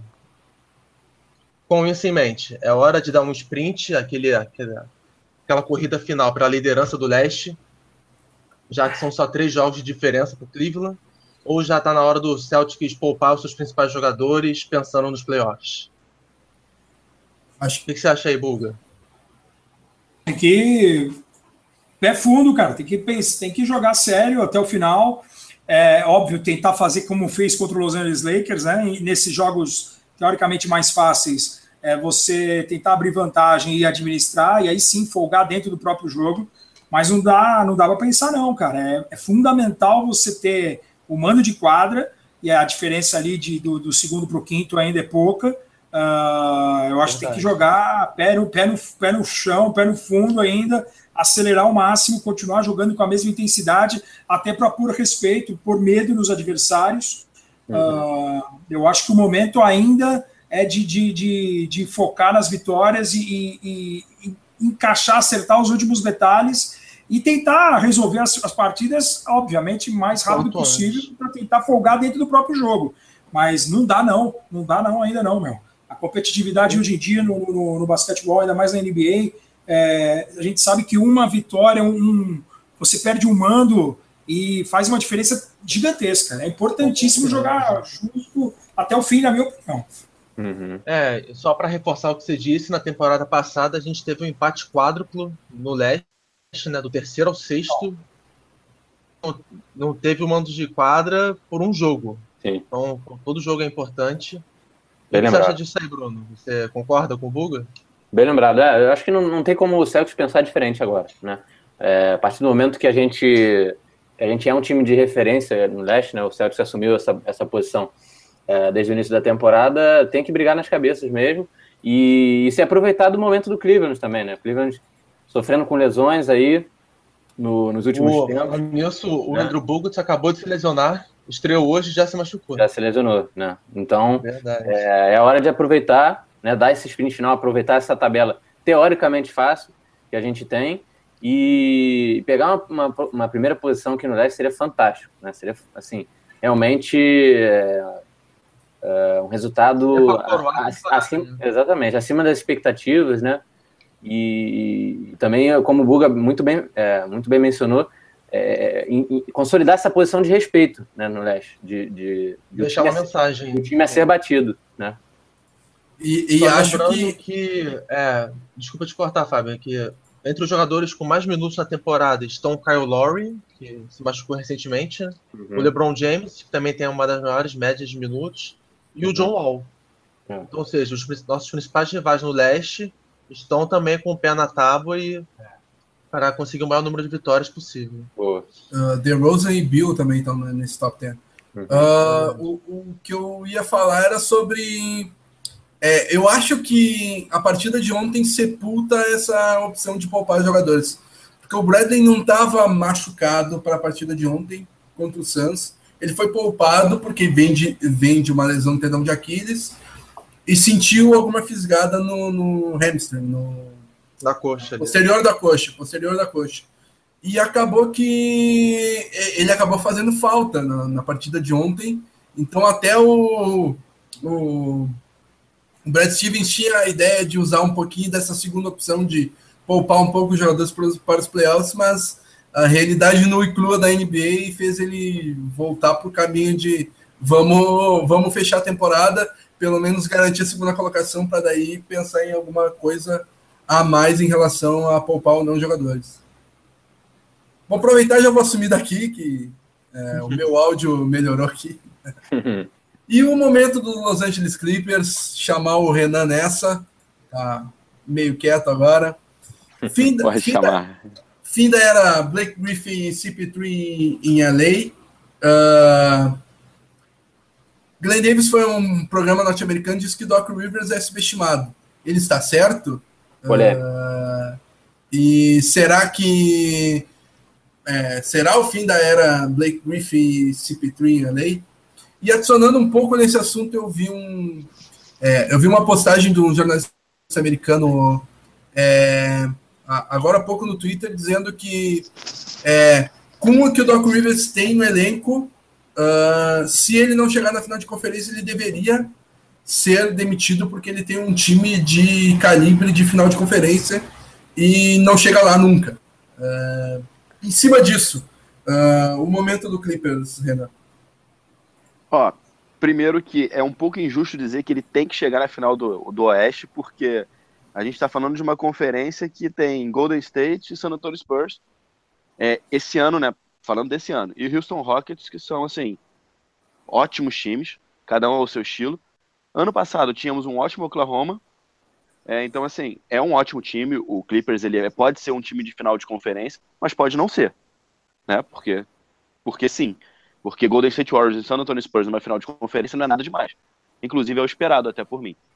É, eu acho Doc Rivers um pouco superestimado, sim. Não gostava muito dele no Celtic. Maço nas mãos.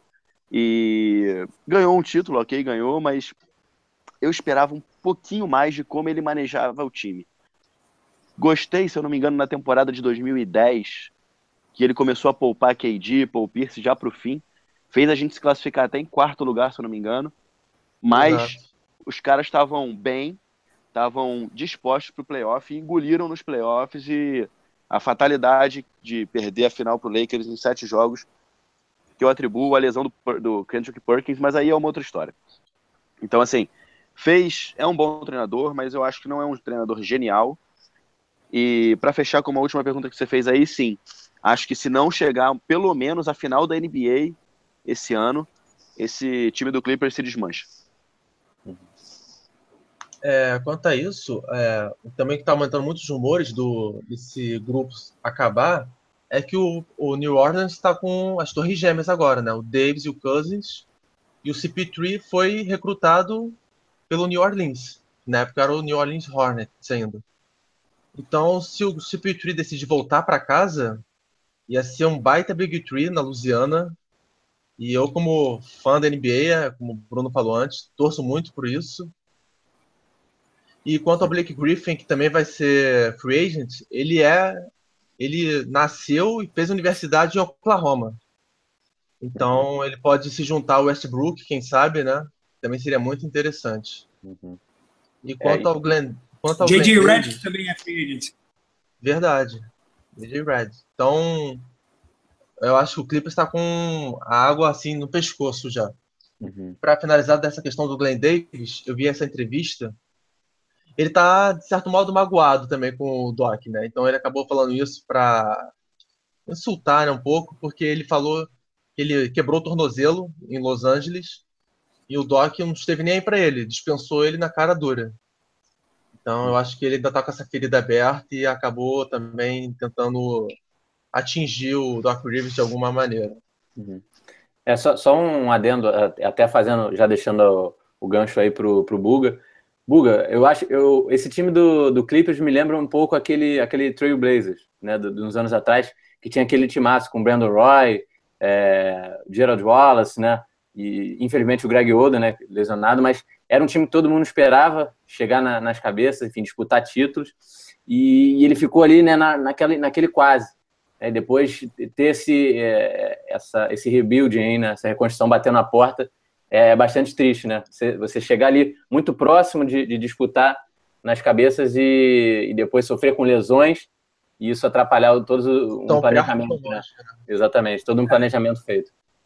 É, exatamente. É, é, o, é o grande dilema do Los Angeles Clippers.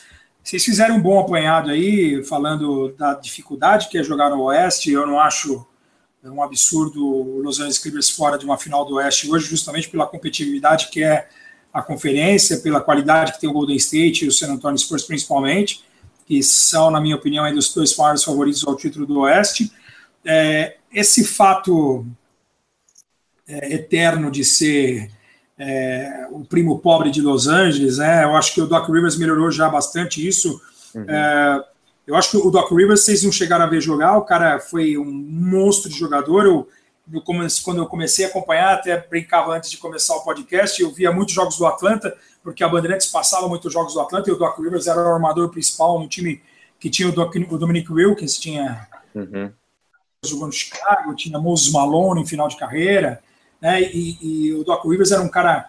Ele foi MVP de um mundial de basquete sem ser, sem os Estados Unidos ser campeão, quer dizer, é um jogador que era fora de série. Uhum. Como treinador, a gente tem que lembrar que antes de Boston ele foi é, melhor técnico do ano, pegando um Orlando Magic no seu primeiro ano de NBA, uhum. que é um caso raro. Eu concordo, assim, eu não acho ele um gênio, mas ele também é um cara que tem muita experiência de quadra, uhum. e eu uhum. acho que falta. Mas é, é, é, ele, ele é uma mistura de, de, de, de grande. De, ele foi um bom jogador, ele tem, ele tem algumas sacadas como aquela, né, que teve lá de Boston, aquela brincadeira de, de, de esconder um. Escondeu que é um dinheiro, né? Que ele escondeu no vestiário dos Lakers, falando que eles iam voltar aqui no final da temporada, uhum. é, ia jogar a final ele tem umas sacadas assim, ele, mas a dificuldade dele no Los Angeles Clippers, ele fez, voltando ao assunto lá que eu comecei, ele ele tirou os ele cobriu os banners do Los Angeles Lakers nos jogos dos Clippers, que ele falou que os Clippers tinham que ter uma identidade uhum. né, em Los Angeles, tanto que existe a possibilidade do, do Clippers ir para Inglewood e sair, de ter uma vida separada do Los Angeles Lakers, de, ter, de voltar a ter, como era no, no, no, quando eu comecei a acompanhar a NBA, o Los Angeles Clippers jogava no Los Angeles Sports Arena e o Lakers jogava no Fórum de Inglewood. Fórum. É então, de, de, ter, essa, de ter essa, essa separação realmente, uhum. então, como por enquanto é o Staples Center, ele cobriu as camisas, a história do Los Angeles Lakers, para o time tentar ter uma identidade. E aos poucos ele foi conquistando, né, a, a, a, ele foi deixando de ser o primo pobre tanto que os Clippers hoje é o melhor time da cidade de longe, mas tem esse calcanhar de Aquiles aí que são as lesões. O ano passado o meu Portland só passou, depois de estar tá perdendo por 2 a 0 só virou a série porque o, o Chris Paul e o Blake Griffin se machucaram. Uhum. Enquanto, e é uma cartada decisiva. Eu não acho que se não chegar a final da, da NBA os caras vão embora, mas pelo menos a final da conferência eles têm que chegar. Aí, se não, é, é, com certeza, estou aí com a maioria. O Chris Paul é capaz de ir para New Orleans, o Blake Griffin é capaz de ir para Boston ou para propriamente o Oklahoma, que né, jogou lá a vida inteira. Uh, o J.J. Red, que é um outro cara que pode ser, pode agregar e pode ser um gatilho importante para qualquer outra equipe, não, não, sendo mais titular, mas sendo um, um Kyle Cover da vida, vindo do é. banco e metendo coisas importantes. Uhum. É, eu acho que é um ano decisivo para os Los Angeles Clippers. É um vai ou racha. É uma pena que o time não eu fiz o jogo da semana passada contra o Houston. É, é um time que está sem. É, é, ele, ele, ele tá perdendo a referência. Assim, os caras ficaram muito tempo fora, eles jogam um quarto muito bom e depois a segunda unidade parece que entra sem. O clima tá meio esquisito, assim, meu. Tá meio bem clima de, de final de campeonato, assim, tipo, uhum. as pessoas suportando mais, ó, vamos acabar a temporada, cada um vai pro seu é. lado e tá tudo certo. Entendeu? Uhum. Uhum. Eu acho que, infelizmente, a situação lá não é boa, não. E apesar do time ter dado uma reagida no último jogo contra o Chicago, o time uhum. também estava tomando uma surra, conseguiu uma virada importante, que pode ser que seja, é, é, falando até ruim, porque o próximo jogo de vocês é hoje justamente contra o Clippers. Uhum. Uh, esse primeiro período contra o Chicago foi, pode ter sido uma, uma, um marco, uma reviravolta na temporada, porque os últimos jogos em Milwaukee e, e em casa contra o Houston, o time foi muito apático. Vamos ver se como que o time vai entrar em quadra hoje com o Boston. Vamos ver como que vai ser o time de hoje. Pode ser que volte a ser o time apático dos, da semana passada, né? Uhum. Mas só para terminar, você acha que o Doc Rivers é um, é um treinador top 10 da liga hoje ou, ou tá abaixo assim da primeira top metade? 10 sim, sem dúvida. Não, top 10 sim, top 10 sim, sem dúvida.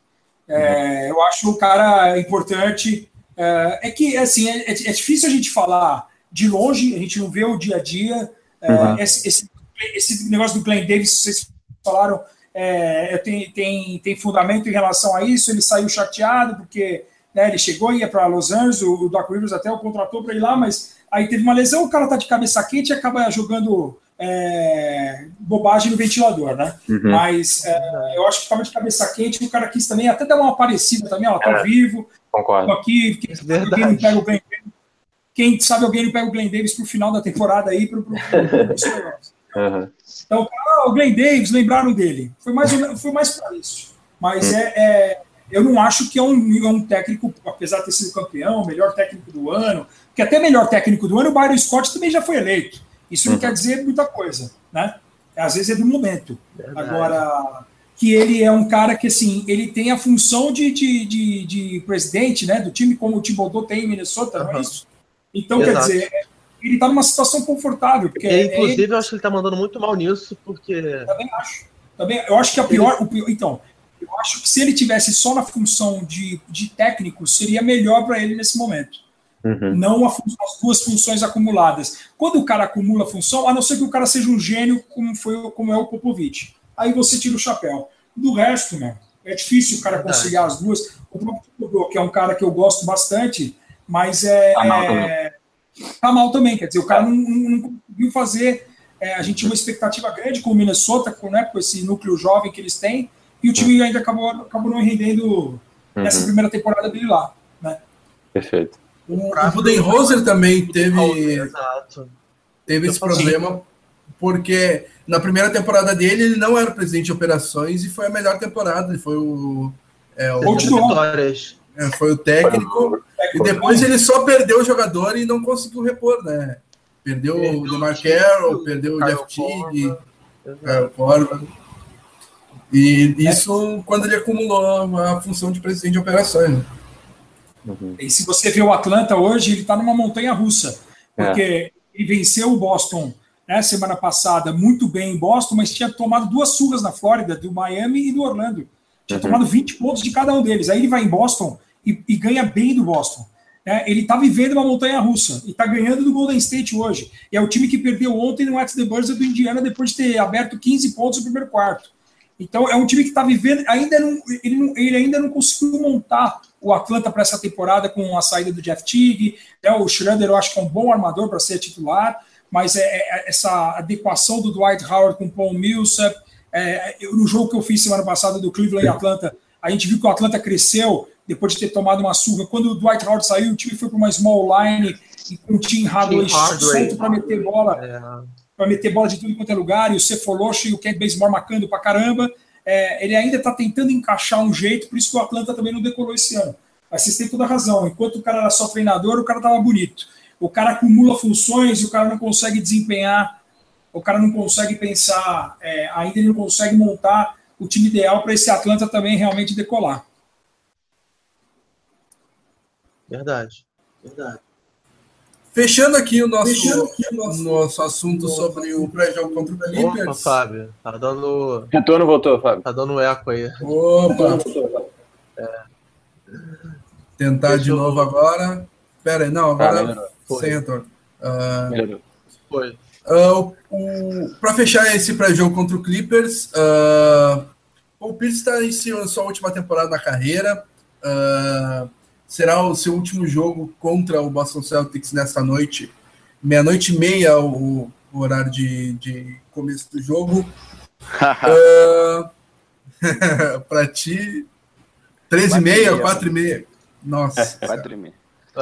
pode ver o jogo e já compra o pão depois, Renan. Na verdade, eu, na verdade, eu vou fazer isso. Eu tenho. Eu já abre a padaria. Amanhã de manhã. É, então. O que, que, eu, o que, que eu vou fazer? Eu tenho prova amanhã às 9 eu vou acordar mais cedo, ver o quarto quarto e vou para a prova. Boa. Tá vai, vai feliz ou já vai né, depressivo para a prova de uma vez? Né? uh, recentemente, um trash talk entre Draymond Green e Paul Pierce chamou a atenção da mídia. É, vocês estão surpresos pelo fato de Paul Pierce não ter recebido é, sequer metade das homenagens que o Kobe Bryant recebeu da, em sua última temporada? Uhum. Buga. Ah, cara, eu, não é que eu tô surpreso, mas o, o, o Palmeiras quase não tem jogado também, né?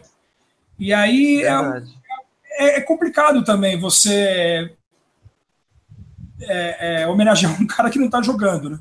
Uh, mas é, o, o, Kobe Bryant sempre foi um cara mais queridinho da mídia e de, da, da torcida do que o próprio Paul Pierce. Uhum. É, isso não quer dizer que o Pierce seja um, um, né, um, péssimo jogador, longe disso. É, eu, eu, tenho um amigo que costuma dizer, desde quando era criança, na verdade a frase dele ela se remete a futebol, mas ela vale para qualquer esporte. Quando, quando você odeia um cara, é que o cara joga pra cacete. É né, português claro. Uhum. E, e eu tinha esse, esse, esse. Eu gostava. Quando eu. Quando eu é, o Boston que eu gostava era o cara que eu gostava do Boston, na verdade, melhorando a frase, era o Anthony Walker. Eu adorava o Anthony Walker porque ele era carismático. Ele dançava, ele provocava, ele batia a, mão na cabeça, ele metia uma bola espinha, ele era brincalhão, assim. Eu sempre fui a favor de, de, de ter, de ter esse tipo de, de, de, de atitude, assim, de ter uma coisa mais descontraída. O cara tentar ser profissional, ser bom jogador, e o Anthony Walker, para quem não se lembra, foi um baita jogador desde a época de Kentucky. Uhum. E, e é um cara de 20 pontos de média, é um cara que, que dividia as ações com o Paul Pierce, e eu não gostava do jeito do Paul Pierce, mas aí um amigo meu falou assim: ah, mas você pode ter certeza, mas você não gosta do cara e o cara é um monstro. Eu falei, é, mas é exatamente isso. É um cara que você não gosta porque pelo respeito que vocês têm, porque sabe que o cara pode, o que ele pode fazer contra o seu time. E é exatamente isso. É um dos maiores jogadores, sem dúvida, dos últimos 20 anos aí. É um jogador é,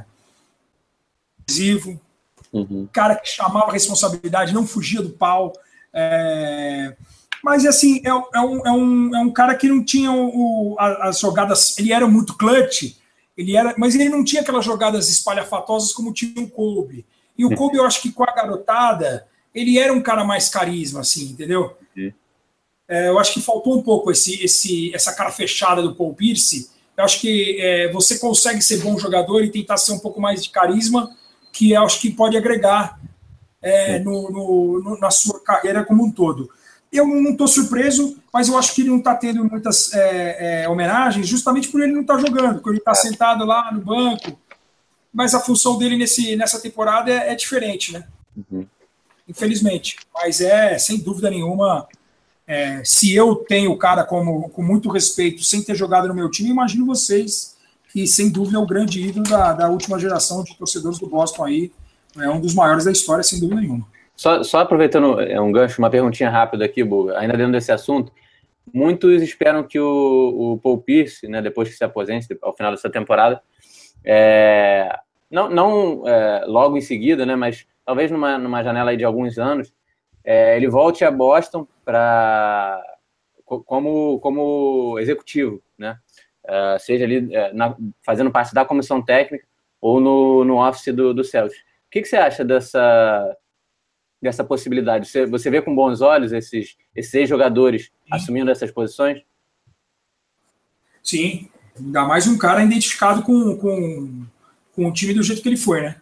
Uh, cara, a, a, a bola que ele converteu, esse, essa, esse último jogo dele no Titi Garden, é, eu tive o prazer de participar dessa transmissão, ainda eu fiz com a Aria Guiar, e eu ainda passei todo o intervalo, todo todos os, os, intervalos que não estão no ar, eu falava para o Ari, putaria, torço muito para esse cara voltar e ele meter uma bola. Uh, porque eu, e a vibração da torcida naquela última bola é algo que, meu, poucas pessoas vão ter em toda a carreira na NBA. Uhum. Né? Então foi algo emocionante, não só para ele, para o torcedor do Boston que estava lá, para vocês que estavam em casa, para mim que, que fiz parte da, da transmissão, foi, uma, foi algo assim espetacular. Primeiro, primeiro ano que vem ele assina por um dia, como fez o Mars Stoudemire, e ele vai aposentar com a camisa do Boston, uhum. que também eu acho que é um fato muito relevante uhum. para mostrar o, o, o, tamanho do carinho, do amor que ele tem pela franquia. Eu acho que isso é fundamental, ele já falou isso, e existe essa possibilidade real, e eu acho que ele vai fazer isso.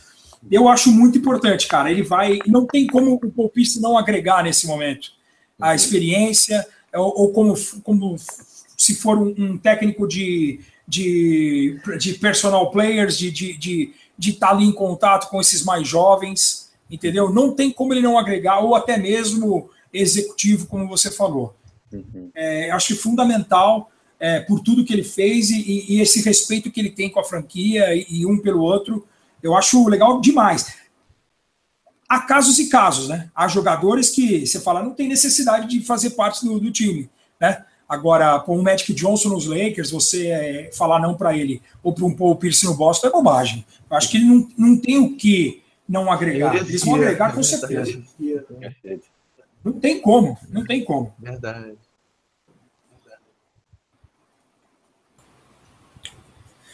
E palpites para o jogo, do, de logo mais? Então, a previsão do Al é. Horford fora, né? O Al Horford deve seguir fora com uma lesão no cotovelo direito.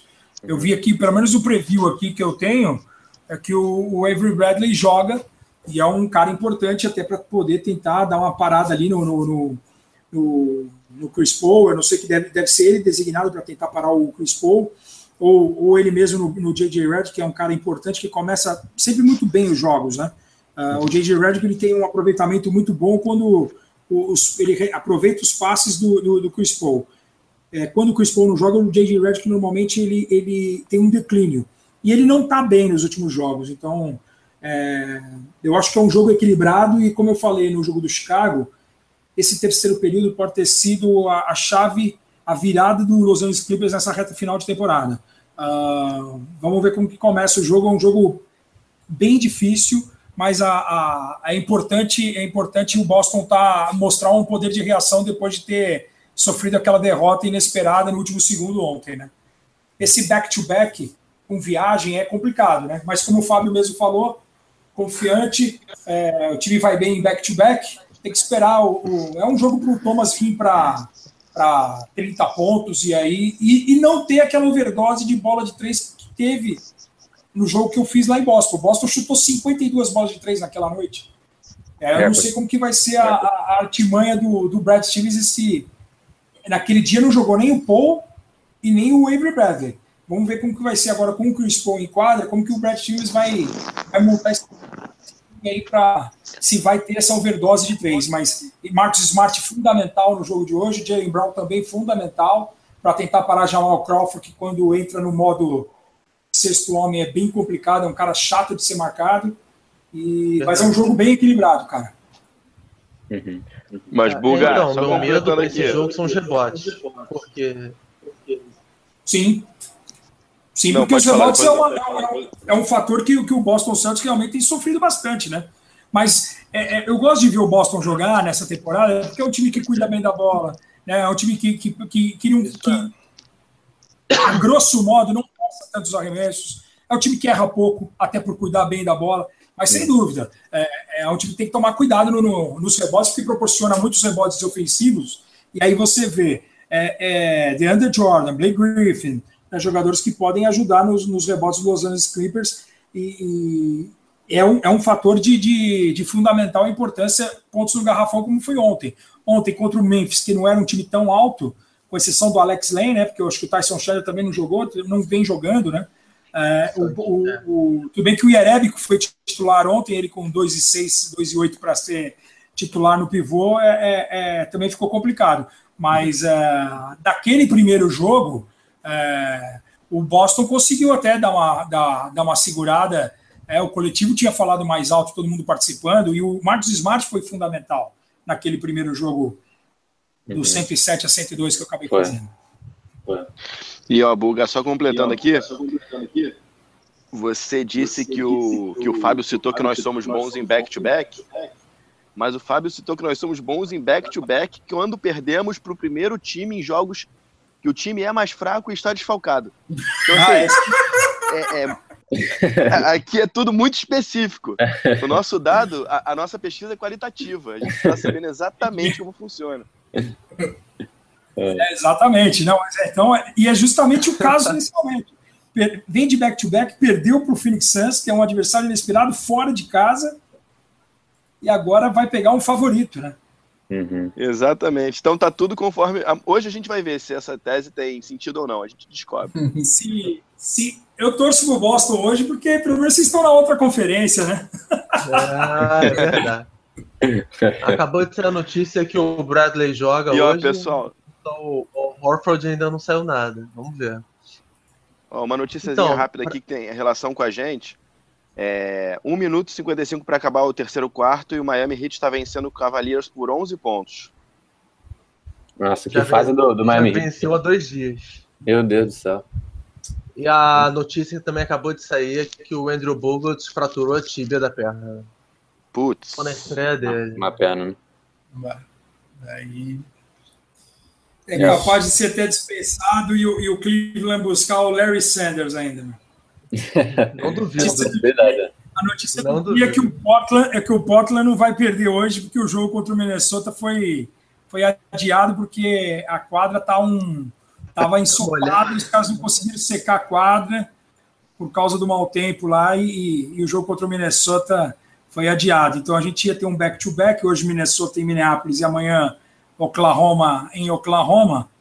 Então nós vamos poupar hoje para jogar amanhã contra o Thunder, que é um jogo importantíssimo para a gente. A gente está na nona posição ali do, do Oeste, mas eu não eu não estou confiante, não. Eu, eu já sou favorável do. Como o próximo draft que a gente já se falou vai ser muito bom e o Portland tem três escolhas de primeira rodada, é, eu já sou a favor do, do modo tanque uhum. e, e, já começar a entregar para pegar o mais alto possível de, um, de pegar um draft muito bom e sonhar com um ala de força bom, um Jonathan Isaac, um Jason Tatum, uhum. sonhar alto, né? não tem jeito. Então, Harry é... Giles não tá ali no. Tem um finlandês também, né, Fábio, que você fala. Qual Como? o nome daquele finlandês? Finlandês é o... é um finlandês. Ah, o, ah, o, o Linick 2.0? Não, é o Lauren Marcano. Então, Lauren Marcano. Marcano, né? É, o de, de Arizona, né? Isso.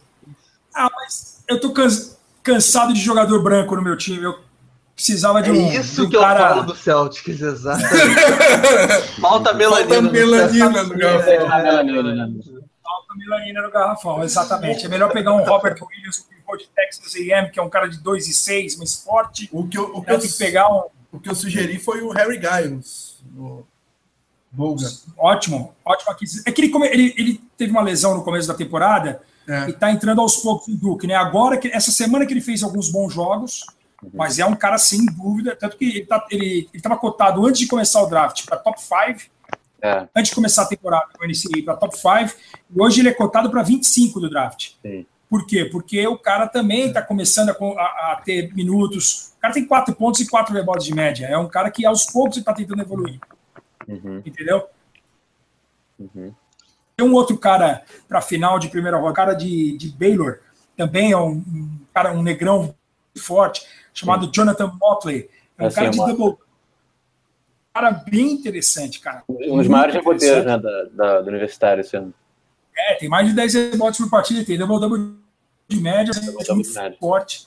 Uhum. E tem um outro é. cara em Califórnia também que eles estão falando, que é um outro cara também, 2 e 8, uhum. que também tem double-double de média, chama Ivan Reb, que também está previsto para ser era, o amigo, na, amigo, do Brown. Era, era, companheiro do Brown, né? Na, é, amigo do Brown. Berkeley. E aí é, é, esse cara também é um cara tá cotado né, nessa reta final de, de primeira de primeiro round aí, de, de 20 a 30, né? Uhum. Como o Portland vai ter duas escolhas ali naquela faixa, uma do Cleveland e uma do Memphis, uhum. esse primeiro round vai ser muito legal esse próximo draft. Sim. Vai ser bastante mesmo. Que classe. Só para uh... voltar aqui para os palpites, eu acho que o ponto-chave vão ser os rebotes, né? De Jordan e Blake Griffin contra Miss Johnson, é, Tyler Zeller, de Rebico. Tenho medo que a gente seja bulinado nesse quesito aí. Uhum. Mas eu sei que o Buga falou das bolas de três, mas eu acho que as bolas de três é que vão ser alternativa para o Celtics, porque se a gente começar a castigar nas bolas de longa distância, eles vão ter que ir para o small ball e a gente pode ter alguma, alguma, alguma sorte maior nessa, nesse caminho. Uhum. Então eu acho que a gente ganha, até porque a gente perdeu ontem, né? Que o Fábio trouxe essa estatística curiosa, no mínimo. E, uhum. Vou botar o Celtics por oito aí hoje. Eu aposto num, rec, num Reca Jordan do, do Jerebico para ele ficar o menos tempo possível em quadra. Daí o Mickey ganha seus minutinhos, faz o seu trabalho no, no garrafão e a gente ganha por 5. Celtics por 5. Uhum. É, eu, eu, eu vou com, com, com vocês, sigo o voto do relator aí. Acho que hoje o Celtics é, é o favorito mesmo com possível desfalque do Horford. Tem que, tem que ir para ganhar, a gente tem maiores expectativas do que o, o Clippers na temporada. E do mesmo, do mesmo modo que é importante essa batalha dos rebotes, né? O, o mesmo modo que o, o Clippers tem um, um, garrafão forte né, em relação ao nosso, é, a gente tem um perímetro forte também né, em relação deles, então é, podemos explorar isso aí também para encontrar, para trazer essa vitória, né? Que seria importantíssimo depois da, da derrota contra o Santos, né, para não deixar o, o time entrar numa sequência negativa. Renan? Ó, pela lógica, era para dar Clippers hoje, né? A gente vem de um back-to-back, fora de casa, viagem desgastante, é, desfalcado, mas de acordo com o dado feiticeiro do Fábio, não tem como apostar contra. Hoje é Boston por dois dígitos, ainda digo, vai ser de 10 para cima. Dois dígitos. dois dígitos. Ainda vai ter um time no final ainda. é, eu falei que o jogo ia ser equilibrado, vou dar meu palpite também. É, o Boston, quando É, tem seis vitórias e quatro derrotas né, nos últimos dez jogos. E quando vence a batalha dos rebotes, está 18 vitórias e duas derrotas. Né? O quanto é importante o Amir Johnson trabalhar bem em cima do Blake Griffin hoje. E Boston vai ganhar com a cesta do Thomas hoje no finalzinho para se redimir de ontem, vai. É, boa. Boa. Dois, dois pontinhos com a cesta do baixinho para ele se redimir, para mostrar que ele é o cara, que ele está bem, que não sentiu a partida de ontem. Mas o mais importante é o time jogar bem, é, o time como coletivo, né? Jogar bem para mostrar que não sentiu a derrota de ontem. Porque o Jay Crowder saiu falando ontem que é, o time estava. Ele sempre, sempre é, tá falando, ele sempre está falando. É impressionante, né? Como ele, ele também gosta, é... gosta de falar, né? Depois ele não quer ser. Mas ele, ele pode falar ainda, que se não me engano, ele é o melhor plus é, minus do, do time, né? É, ele é um cara que, que, que, fala. É, poderia segurar um pouquinho mais a fala, sem dúvida, mas eu gosto dele jogando. Acho que foi uma, uma, bela, uma bela aquisição, né? É, uhum. foi um belo tapa. Foi no do Dallas, né? Que vocês conseguiram tirar o cara de Dallas. Na troca Isso. do Rondo, exato. É, foi muito. Naquela troca do Rondo lá, e o Rondo nem, nem esquentou por lá. Foi muito legal a chegada do Jay Crowder, que é um cara, é, um cara importante que pode, pode ajudar bastante o time na, na, nos playoffs. Ô, é, Boston por dois. Só, só uma, uma perguntinha aqui, está é, chegando no final da pauta, mas uma pergunta que eu acho que não, não poderia passar em branco. É, os torcedores do Boston estão muito empolgados né, com o Jalen Brown, a gente falou isso no início do programa. E eu queria, eu queria ouvir uma palhinha de você. O que, que você espera do, do Jalen Brown aí para o futuro? Né? Até onde ele pode chegar? Como é que você enxerga o potencial dele? Você acha que ele realmente pode ser um All-Star na NBA? É, você acha que, que ainda é cedo para falar isso? Enfim, a gente a gente está muito empolgado né, com as recentes atuações e seria legal escutar de você, né, um cara gabaritado na, na NBA, porque realmente né, ele, ele tem mostrado sinais de, de aquela, aquela, aquela, aquela pontinha de, de, de All-Star ali, né? De, de um, jogador com enorme potencial. É, eu, eu, o ano passado eu não consegui ver muito do, do Jalen Brown em, em, na Califórnia, né, na universidade, e a gente, eu vi pouquíssimos jogos, eu não trabalhei em nenhum jogo de Califórnia para poder avaliá-lo antes da NBA. Eu comecei a vê-lo bastante justamente com os jogos rolando, com o League Pass, Uhum. E o que eu tenho lido muito sobre ele foi uma, o que me chamou a atenção nos primeiros jogos que eu fiz, se não me engano, um jogo de pré-temporada do Boston contra uhum. o New York Knicks. Uhum. E o, o que me chamou a atenção, porque fui, fui ver algumas matérias sobre ele e tal, e o Jimmy Butler falando da. da do treinamento. Do, do treinamento, da dedicação, de quanto o cara tá pronto com. O que, que ele tem? 19 anos de idade? 20? Uhum. Então, ele, porra, e com um Jimmy Butler que passou pelo que passou, né? Um cara que foi é, esculhambado pela família, pelo, né, a mãe, e, e, e, o cara vê tudo isso no moleque, antes do moleque estrear na NBA, né? O moleque tá muito focado, muito determinado, e eu acho que isso é fundamental uhum. é, para o sucesso dele para ser um All-Star. Eu acho que ainda é cedo para a gente cravar que o cara vai ser um, um monstro jogador.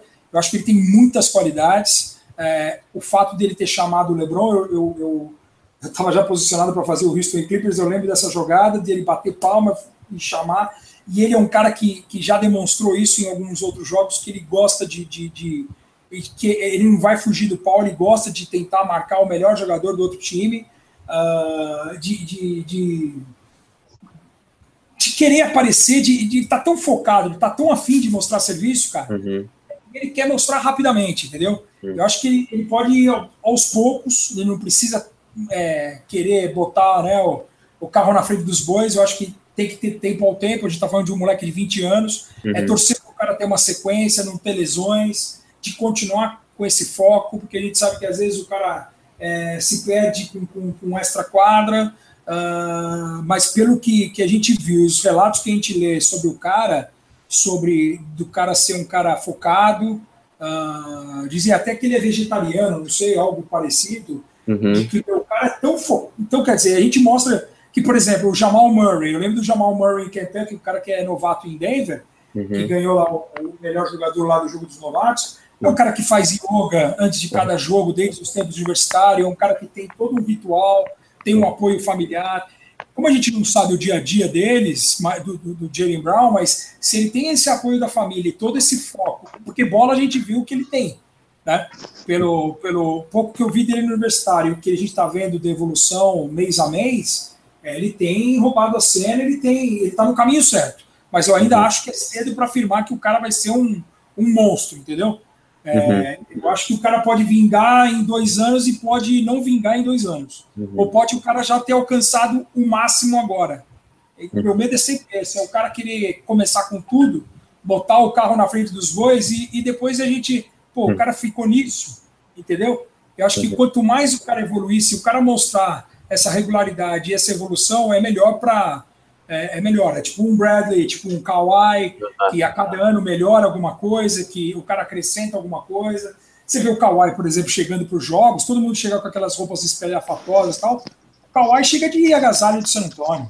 Uhum. Você vê que o cara tá, né? É. O cara vive, tudo bem, não precisa ser o Kawhi, o cara parece zen, né? Mas é, o mais legal disso tudo é o cara se manter equilibrado uhum. e, e apoio familiar, é uma estrutura para o cara poder desenvolver dentro de quadro, entendeu? Legal, Mas legal. eu acho que é cedo para falar que o cara vai ser um, um, um super all-star, mas ele está no caminho certo. Uhum. Tá trabalhando, está mostrando por onde. Isso é o mais importante. É, ele é trabalhador, isso é o mais importante.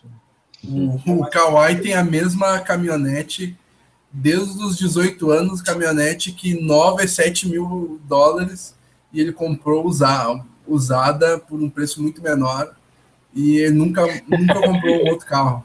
É a cara, é. é a cara do Santo Antônio Spurs, né? O carro. pois o é. de outra franquia, né? Cara? É o novo Duncan, né? totalmente. É, exatamente. O, o Romo compartilhou esses dias no grupo a foto do Duncan recebendo o MVP de é. sandália, camiseta e bermuda. Com o, pessoal em volta todo de terno e gravata. Uhum. É, esses Spurs é coisa séria. Uh, para fechar, vou registrar aqui uh, algumas pa outras participações. Uh, Elias Neto, uh, Matheus Lança Silva, sempre com a gente. Matheus Mariano, Luiz Pedro Ribeiro, Renan Mendes, é, Fester Mariano, uh, Vinícius Guimarães, Ar Arthur Breno Vieira, Ros Barclay, Galo Cego, Guilherme Trivelato, muito boa a participação do pessoal, muita mensagem aqui, muito bom o programa. Já passamos até de duas horas, nem vi o tempo passar. Uhum. Então. Tá bom, e Erébico com gripe tá fora, hein? Essa é a grande. Opa! Isso é reforço. Para glorificar de Eu ia, eu ia pedir destaque. A Boston mais sete em vez de mais dois. e olha só, Fábio, falando aqui do, da participação do pessoal, vale muito dizer que o Brasil é um lugar único, né? O Brasil é o único lugar que o Ross Barkley e o Galo Cego batem papo no chat. Isso aí é sensacional. nossa, nossa interação no, no, no bate-papo é genial. Vocês são demais, pessoal. Ó, e o Ross Barkley já tinha falado, né? Hoje eu daria chance pro Mickey, o que vocês acham? E agora ele. ele botou aqui. Ele, hashtag, hashtag Mickey. Mickey. É, Mickey vai ter minutos hoje. Esperamos que bons minutos e de, de boa participação. Então, um destaque, um destaque final de cada um de vocês aí. Uh, eu já começo pelo meu destaque inicial, que é um agradecimento gigantesco ao, ao, ao Bugarelli por ter participado aí com a gente, ter ficado todo esse tempo aí com a gente. O papo foi gostoso, sensacional, participação do público e a, a, a interação e foi muito, muito, muito legal. Então, o meu destaque final é um agradecimento aí é, nesse vigésimo pod, pod Celtics nosso, uma participação especialíssima de um cara que manja, manja demais do basquete. Obrigado aí, Buga. Que é isso, Fábio. Obrigado. Eu que te agradeço e que esses 20 podcasts se transformem em 2 mil, né? Que vocês não continuem, não larguem, apesar de outras profissões, que vocês continuem demonstrando todo esse amor que vocês têm pelo Boston Celtics e pela NBA, pelo basquetebol. Ganha todo mundo, ganha a gente que é jornalista, que acompanha o trabalho de vocês, que de vez em quando clica lá no Celtics Brasil e, e lê as notícias e vê o, o, o, o, sentimento do torcedor, o que, que vocês acham realmente do, do time, o que, que pode melhorar. A gente é uma troca de informações, isso é válido para qualquer ramo do, do mundo. Né? A gente vai morrer sem saber de tudo, e é muito legal participar. Foi um prazerzaço. Falando de basquete, meu, o tempo a gente nem vê o tempo passar. E o mais legal é, é conversar com todo mundo e ter um grande abraço para todos que, que ouviram, que mandaram mensagem. É, se sintam-se abraçados e, e, muito obrigado pela, pelo convite. Foi um prazer aí desde quando o Rômulo mandou a, a, o, o e-mail, eu ainda passei meu WhatsApp para ele. Eu falei, meu, a gente acerta. Se eu tiver de folga, por sorte, eu estou escalado amanhã na, na, na, Horizon League, na NCA, não hoje. Hoje. É, era para ser, né, Era para ser. ser, então. era para ser, e parabéns aí, que, que foi o vigésimo programa. Muito legal, cara. É, então, eu agradeço aí que você já é nosso parceiro de, outros de outros tempos, né? Já deu entrevista para o site, é, nos uhum. ajudou a divulgar o encontro do Celtics Brasil. Agora fechou a trilogia aqui com o podcast, então só agradecimentos, foi muito legal. O povo ficou até o final também, mais de duas horas de programa. Mostra como o povo ficou interessado em ouvir suas ideias e tudo. E uhum. até a próxima, né? vamos ver. Ah, obrigado. Tomara que quando eu te comece os playoffs aí, vocês façam outro convite, a gente acerta a agenda. Com o maior prazer, cara. E eu, o meu destaque final fica também para a participação do Buga aí, por todo o carinho, toda a atenção. E já jogo a responsabilidade para cima do Bruno, porque o Buga é quase o nosso Stephen Curry. Ele, ele tá sendo. Ele tá a um passo de ser o primeiro MVP unânime do, do nosso destaque final. Agora é contigo. É. ah. Não, é, meu, meu destaque final, eu queria fazer dois agradecimentos, na verdade. É, primeiro ao, ao Buga, pô, sensacional, cara, a participação. É, eu, eu até achei que o, que o Romulo estava brincando quando, quando ele disse lá no grupo que, que o Pod Celtics ia ter a, presença do Bugarelli. É, pô, você é um cara que eu admiro muito. Eu, cara. gosto de muita é... credibilidade, tá vendo, Buga? Com a equipe? Muita é. credibilidade. falei, lá no, falei lá no grupo que, é, assim, é, é, muito legal ter um, um cara assim, do, do, com seu peso né, na, na NBA participando do programa, mas ainda mais legal por ser o Google, cara, porque você é um, um na minha opinião, o melhor comentarista de, de NBA. É, até brinquei, o maior comentarista que vocês respeitam aí da, da NBA atualmente. É uma referência aí que a gente tem, né? E, e também aproveitando para agradecer, né, o segundo agradecimento aqui vai para o Paul Pierce, né? Também não podemos esquecer. É, porra, uma carreira sensacional em Boston, cara você formou uma, uma geração de, de torcedores, né? Eu sei, eu sei que você está acompanhando a gente aqui nesse final, então é, também muito agradecido por tudo que você fez. E apesar de você estar tá encerrando a carreira, né, de estar tá deixando a NBA, o, o pôster aqui no, com a camisa do Celtics no meu quadro você não vai deixar. Né? Você está tá marcado aí para sempre na, na história de Boston. E é isso. Deixo aqui meus dois agradecimentos. E também já deixo o, o um, um spoiler aí para o emocionado, próximo, depois disso aí, né? Tô emocionado. É. Um, um, spoiler aí para o próximo Pod Celtic. Acho que a gente já sabe quem vai ser o quem vai levar o troféu que homem, né? O Buga já tem isso aí garantido. boa, boa. É. Então tá, pessoal, muito obrigado pela participação de vocês, pela participação de quem assistiu esse programa ao vivo, quem vai assistir no YouTube vai estar lá disponível para vocês. Uh, quem participou, muita mensagem. E é, um agradecimento aos, aos, nossos comentaristas de hoje, Bruno, é, Renan, Rômulo e principalmente nosso querido Bugarelli aí. Muito obrigado pela participação. Um abração a todos aí. Grande abraço, pessoal. Um prazer. Beijão a todos. Valeu, obrigado galera. pelo convite. Valeu pelas palavras de todos. Grande abraço e Obrigado mesmo de coração. Meu. Obrigado, Bruno, pelas palavras aí. Eu, é o mínimo que eu posso fazer é retribuir todo esse carinho que todos sempre me deram e, e é um prazer estar aqui com vocês, cara. Quando quiser, é só Foi chamar. Bom. Feito então, um abração a todos e tchau, tchau. Falou. Tchau.